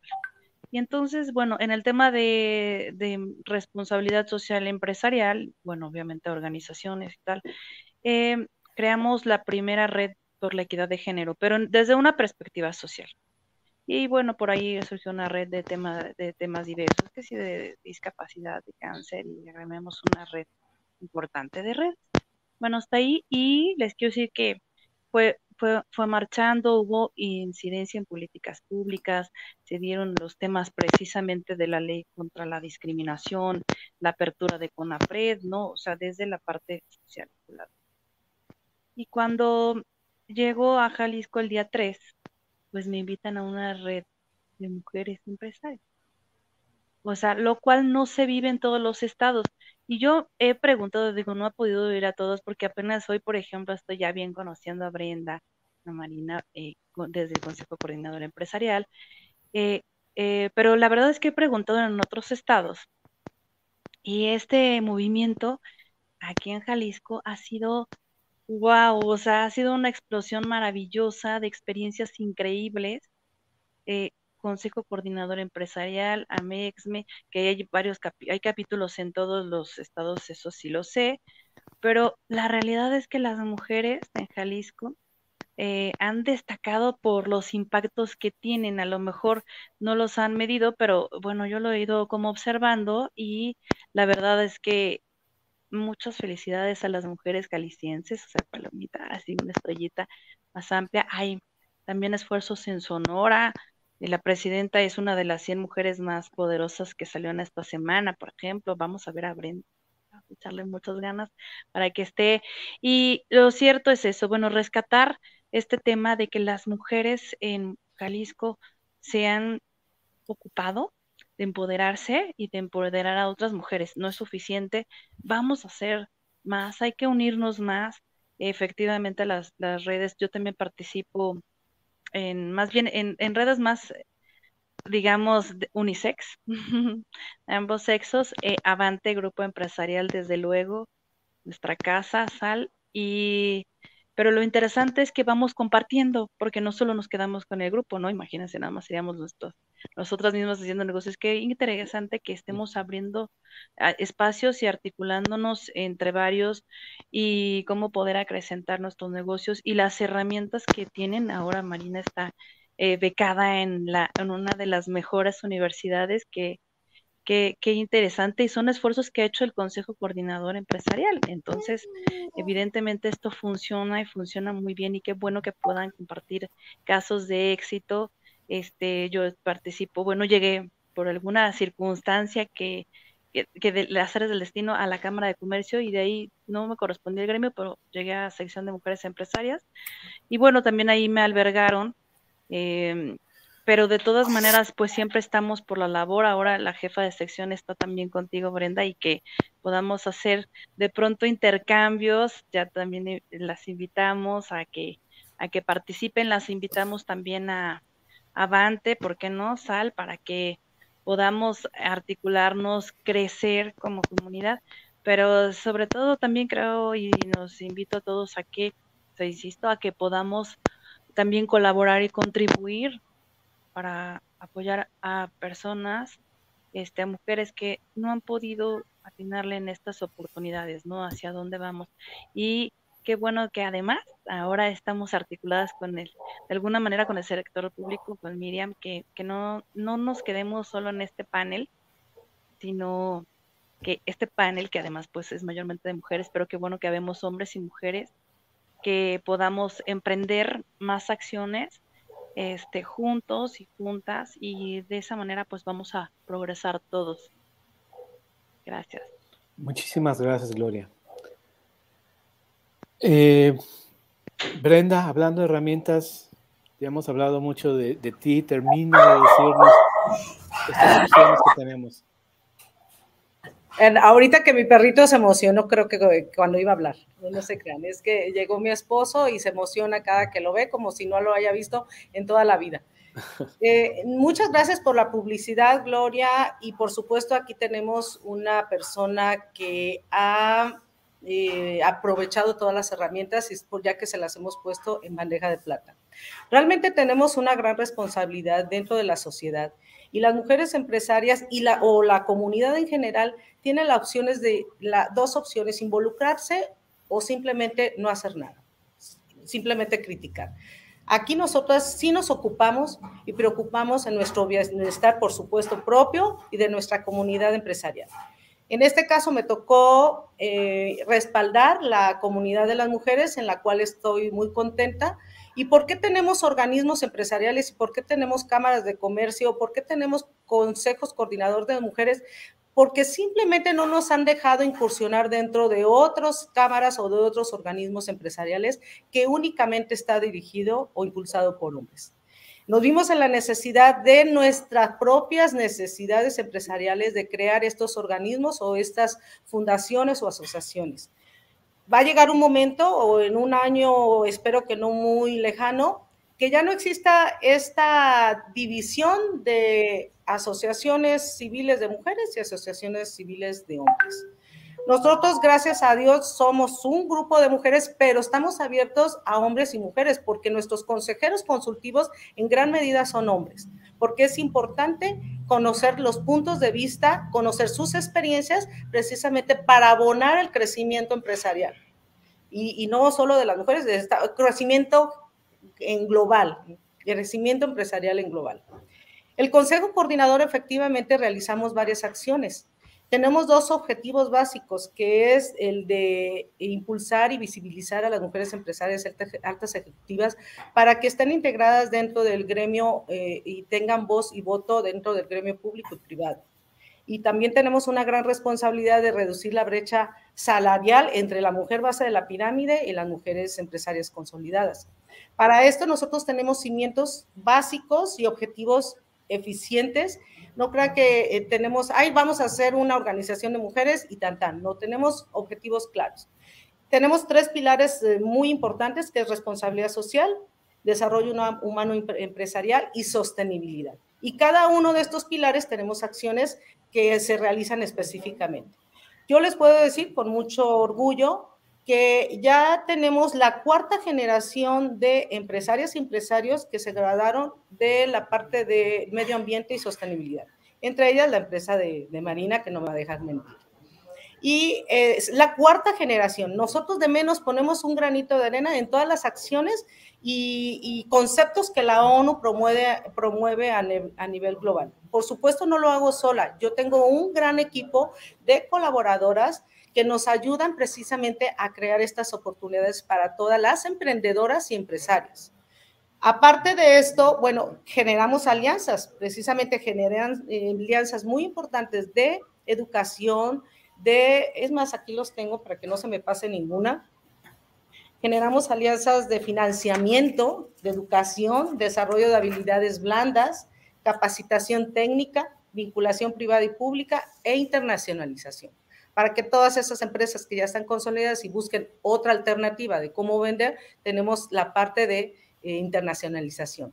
Pero aunado a todo lo que nosotros trabajamos, realizamos mesas de trabajo directamente la, con la iniciativa privada junto con el gobierno del Estado, porque todas las acciones que se realizan tienen que ser transversales. Ya no podemos trabajar cada quien en su trinchera y cada quien que se organice como quiera. Realmente tenemos la necesidad de ya trabajar iniciativa privada y administración pública. Y creamos ocho mesas de trabajo actualmente con líderes que saben del tema, junto con el gobierno del Estado, ver las necesidades que nosotros como empresarios necesitamos y ellos como herramientas y programas que tienen para fortalecerlos.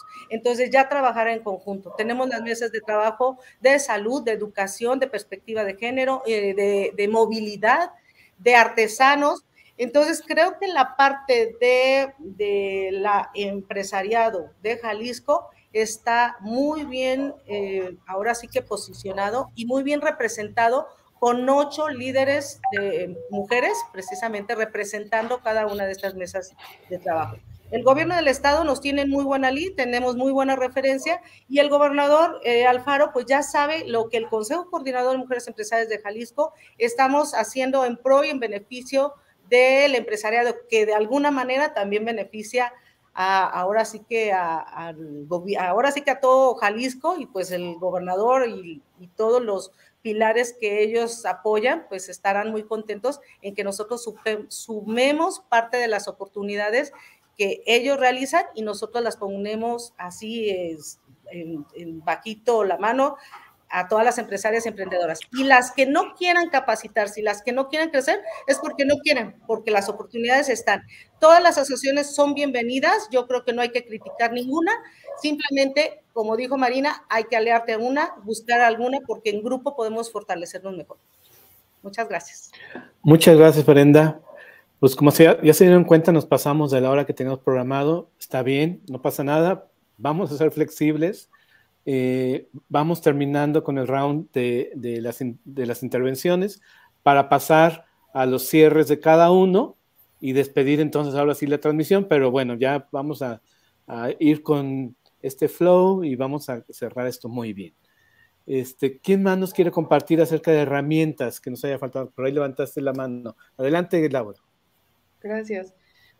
Yo eh, tuve la, fortuna de enterarme de, este, de esta comunidad en donde están ustedes, bueno, de la que eres líder, Brenda, donde está Marina, donde está Gloria, em, en un evento que fue Marcus Santos, que es socio de, la empresa, y, se me hizo, bueno, se me hizo increíble la labor. La verdad es que algo que a mí personalmente me pasa es que con las actividades del diario no, no, no doy como el espacio para incorporarme a este tipo de, de asociaciones, pero creo que es también muy valioso. Algo que, por ejemplo, si tuvieran eh, herramientas virtuales que al día de hoy, o sea, sí soy parte de otros grupos que hasta por WhatsApp, ¿no? Ahí se está, o sea, se están haciendo mancuerna con otros empresarios y empresarias y eso creo que es súper, súper valioso. También algo que, bueno, como dicen, las herramientas ahí están.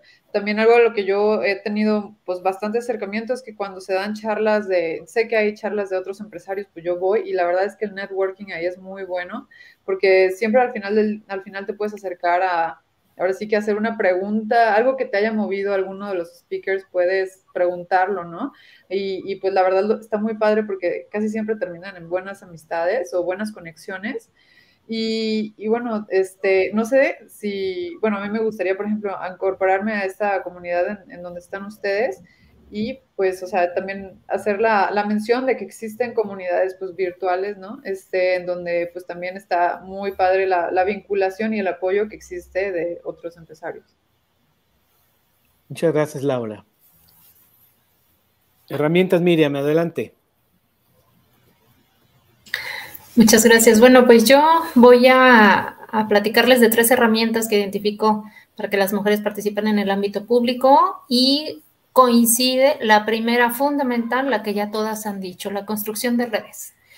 La construcción de redes está documentado ampliamente, que es una de las herramientas más importantes para que se pueda, para que pueda haber cambios significativos en la agenda pública. Y en ese sentido, este, bueno, pues estas redes pueden ser redes intrapartidarias, intersectoriales, con organizaciones de la sociedad civil, entre empresarias, que vayan impulsando estos cambios eh, políticos y sociales, ¿no?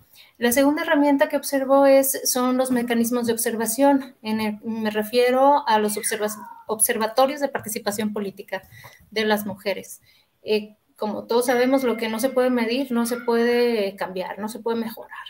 En ese sentido, estos observatorios se dedican a generar estadística, generar cifras, eh, dar seguimiento, poner eh, en, sus, en sus sitios toda esta información eh, del avance en la agenda pública y en la participación política de las mujeres, ¿no? Cómo vamos en términos de representación política, cómo vamos en términos de eh, eh, eh, todo, todo el trabajo que hacen en tribunales electorales, por ejemplo. Entonces, bueno, estos observatorios son muy importantes y es una herramienta pues también. Y finalmente la última herramienta que me gustaría platicar es seguir apostándole pues a la sensibilización de hombres y mujeres en los temas de género y en los derechos humanos que tiendan a la igualdad de oportunidades y de condiciones, como este foro, este panel que atinadamente nos, has invitado. La verdad es que esta es una herramienta que queda ahí, queda disponible para que todos puedan acceder a ella y, entre este espacio de reflexión en el que todos desde nuestras trincheras hemos platicado y participado de lo que vemos y de lo que observamos, ¿no? Yo creo que eso es muy importante. Y bueno, pues son las tres herramientas que quería participarles este día. Gracias. Muchas gracias, Miriam. Querido Salvador, ¿qué nos cuentas de herramientas? Tocayo, fíjate que yo, yo creo en, el Andrés Oppenheimer y su, y su, este, su, famoso libro, ¿no? De Sálvese quien pueda. Y, y, yo sí creo que las universidades van a desaparecer como las conocemos en los próximos 10 años. Yo sí creo que la, que la tecnología y estos medios eh, que ahora nuestros hijos dominan y estas nuevas generaciones dominan con tanta amplitud, contienen eh, herramientas muy indispensables que debemos entender. Y, y, a dónde, y me voy a enfocar solamente en una situación que hace rato comentaban aquí. Me cuesta mucho trabajo involucrarme en las redes porque me quita el tiempo del día a día, pero si lo hago, pues voy a tener esta red y luego decía por ahí Marina atinadísimamente, pero además hago la tarea, ¿no? Termino la reunión, aplico y le sigo. Si por ahí, que las mujeres son más disciplinadas, se ponen a buscar hoy día ya, ya no, ya no necesitamos, hay una cosa maravillosa que me hubiera encantado que en mis tiempos hubiera existido. Hoy existen los estándares de conocimiento. Es decir, hoy día tú te metes a la web, al Coursera, hay un sinfín de lugares donde puedes encontrar el curso específico exclusivamente para pago de cuotas del IMSS, exclusivo y específicamente para diseño de campaña en Instagram. o sea, son estándares de conocimiento, pero de verdad pequeñitos, súper eficaces y que los vas y que los vas eh, sumando a, a, tu necesidad de conocimiento. Yo, yo tuve que estudiar maestrías completas para sacar dos capítulos, ¿no? Especialidades completas para sacar tres temas. Eh, análisis de impuestos completos para sacar una reforma más pequeñita, temas financieros, en fin, eh, a uno le tocó estudiar cursotes para sacar un temita. Ese es el tema. Hoy tenemos la ventaja que podemos eh, estudiar solo estándares y eso nos va a permitir una eficacia increíble y una eficiencia respetable. Esa sería mi, mi aportación. Espero que se haya escuchado. Alcancé a sentir que se bugueó. Este, pero, pues bueno, el, el tema aquí tiene que ver con esto, ¿no? Hoy día ya tenemos pequeñas fracciones de conocimiento que podemos seleccionar y nos actualizamos en esos puntos exactos que necesitamos. Y ese es el aprovechamiento. Tenemos más tiempo para aprender. Muchas gracias, Tocayo. Totalmente cierto. Coincido contigo. Eh, la cuestión educativa va a sufrir una revolución tremenda. Hoy tú te acercas con una, chavita, un chavito centennial, y lo primero que te dice, todo está gratis en la red. Sí. Si sabes buscar. Oye, yo soy profesor en la escuela bancaria y comercial, y de repente los, hoy los alumnos no traen papel ni lápiz traen su teléfono celular y los medio ñoños traen un iPad, ¿no? Una tableta. Y este, todavía no terminas de escribir en la pared cuando ya te están juzgando y te están poniendo en tela de juicio y tú te aventaste tres maestrías, dos especialidades para darles una... Y están checando de las muertas de Juárez y decirles que por eso se reformó la ley en el 2011 y México fue sancionado por la Corte Interamericana y viva el respeto al derecho a la equidad. Y ellos ya te dijeron, no, no fueron 427, fueron 422 porque bla, bla, bla, ¿no?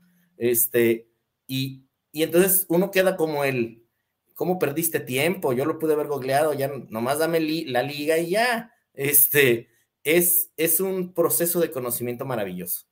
Hay que entender que el, que, el de verdad el paradigma del valor del conocimiento ya está al alcance de todos, como bien dices, dicen gratis. No todo es gratis, pero sí hay mucho. Hay que saber seleccionar y hay que aprovecharlo correcto.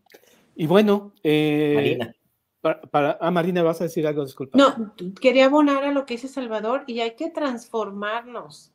No nos podemos quedar, todo lo que dices es cierto y la mayoría del panel estamos de acuerdo contigo. O sea, me fascina Laura porque fue ese toque de inspiración o ese toque de frescura.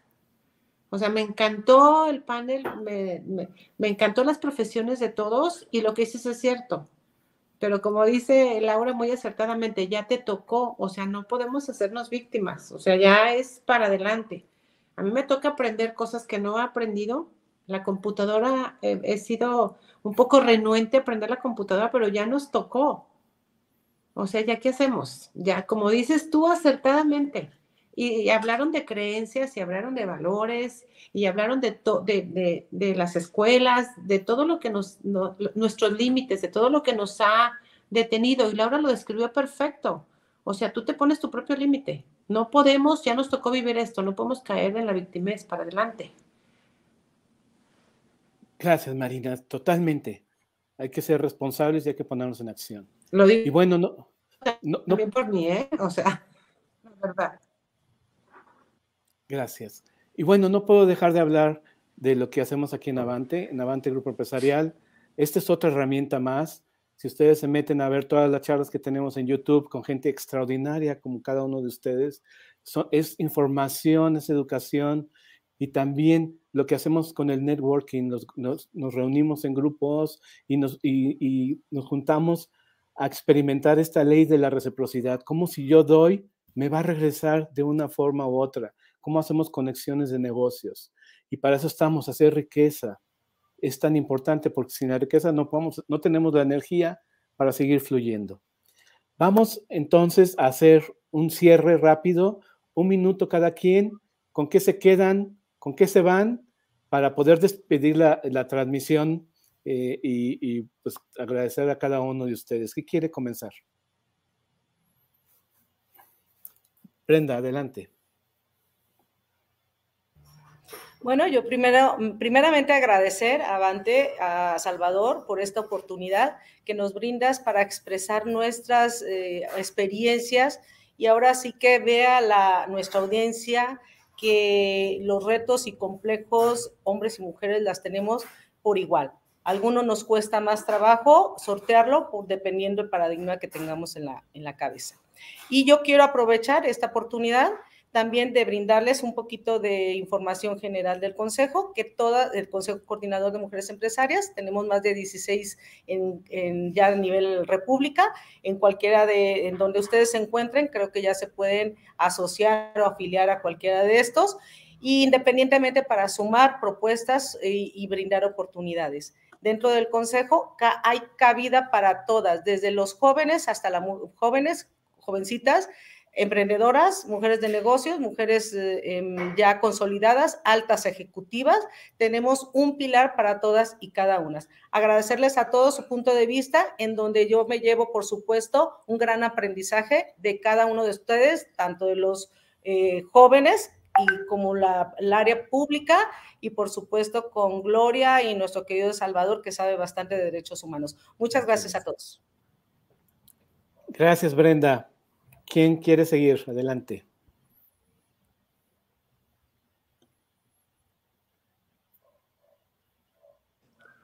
Yo quiero dar las gracias y me voy muy inspirada. Me voy muy contenta y muy complacida con este tema. Es todo. Muchas gracias a ti, Marina. Muchas gracias y por compartirnos tantas cosas que le hiciste. Muchas gracias. Bueno, Gloria, venga. Bueno, yo no me había apuntado para dar el mensaje de despedida porque no tenía ganas de que se acabara el panel, la verdad, eh, pero me voy muy complacida de este espacio. Gracias, Salvador, por abrirlo, por ponernos, por estrecharnos en comunicación. Llevo muchos aprendizajes. Además, con una versatilidad de cada uno desde, su desde sus trincheras, o sea, eh, precisamente esa es la modalidad del objetivo del panel.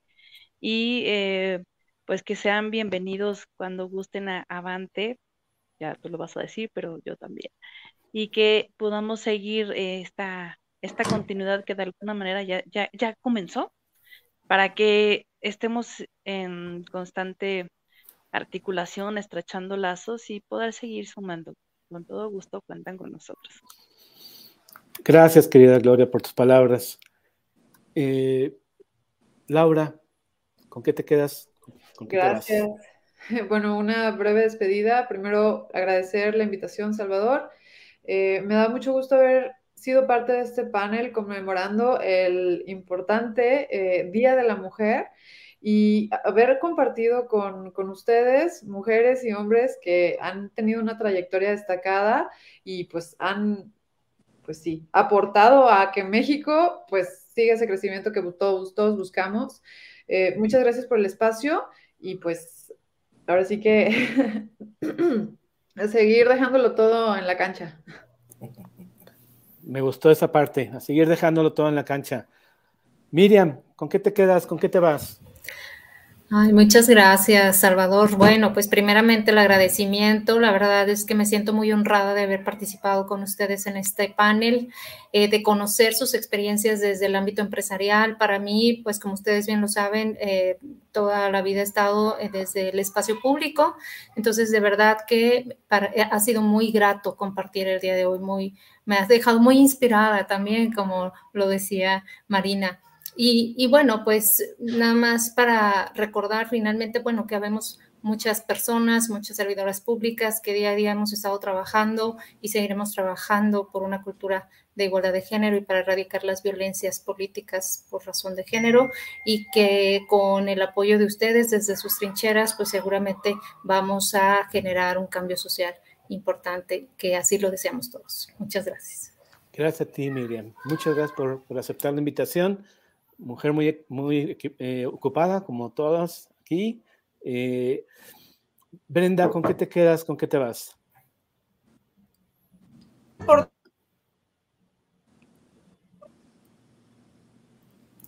No, no se escucha, Brenda. No sé si se cerró tu micrófono. No se oye.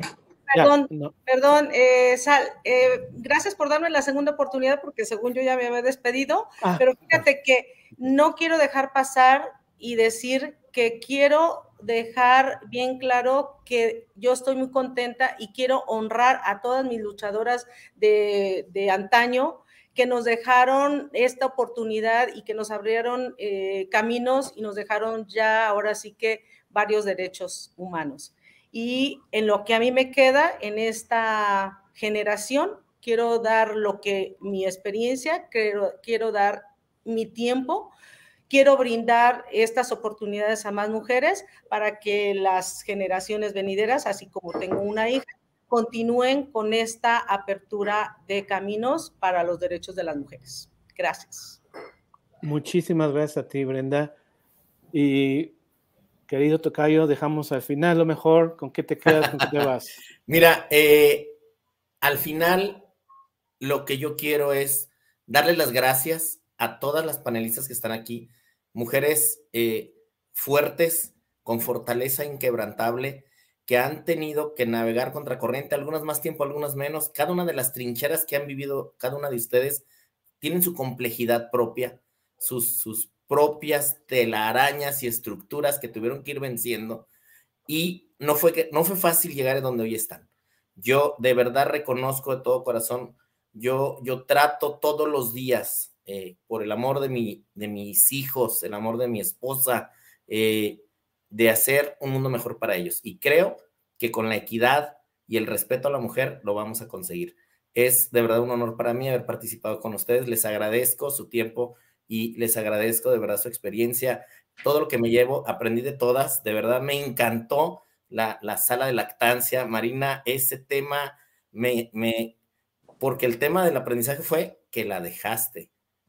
E, Claro. Ese, ese punto es el Claro. que no, de verdad no lo había pensado, porque me toca abrir salas de lactancia, me toca recomendar este, guarderías internas, me toca recomendar temas de salario emocional, pero nunca había pensado en que las debería de dejar aunque no se utilizaran Claro. por el concepto de es Por lo y que como por- y como esos Laura increíble una jovencita que nos ha enseñado tanto el día de hoy eh, digo Gloria Miriam Brenda no se diga por favor muchísimas gracias de verdad eh, y, claro Tocayo pues al maestro de orquesta se le aplaude pero de verdad este a las panelistas se les ovaciona muchísimas gracias que pasen una excelente noche Muchas gracias, Tocayo. Gracias a ti por poner esta, esta semilla que para hacer este, este panel.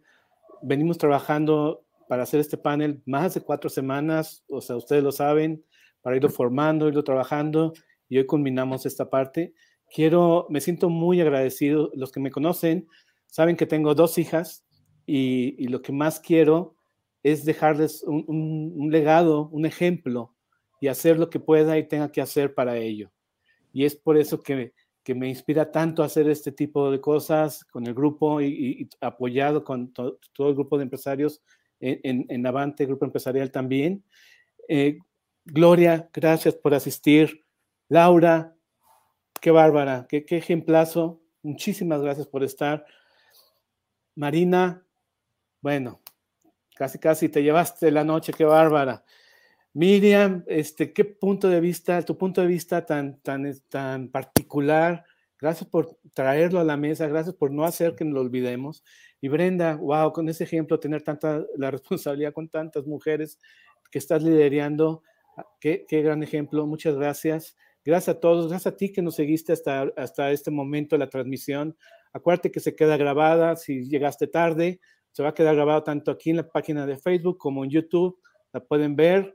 Vamos a después compartirlo en formato de, de podcast. Y bueno, esto va a ser algo que se queda para beneficio de, de- de muchos y muchas. Gracias, despedimos aquí la transmisión y que tengan buenas noches. Gracias a todos y a buenas todas. noches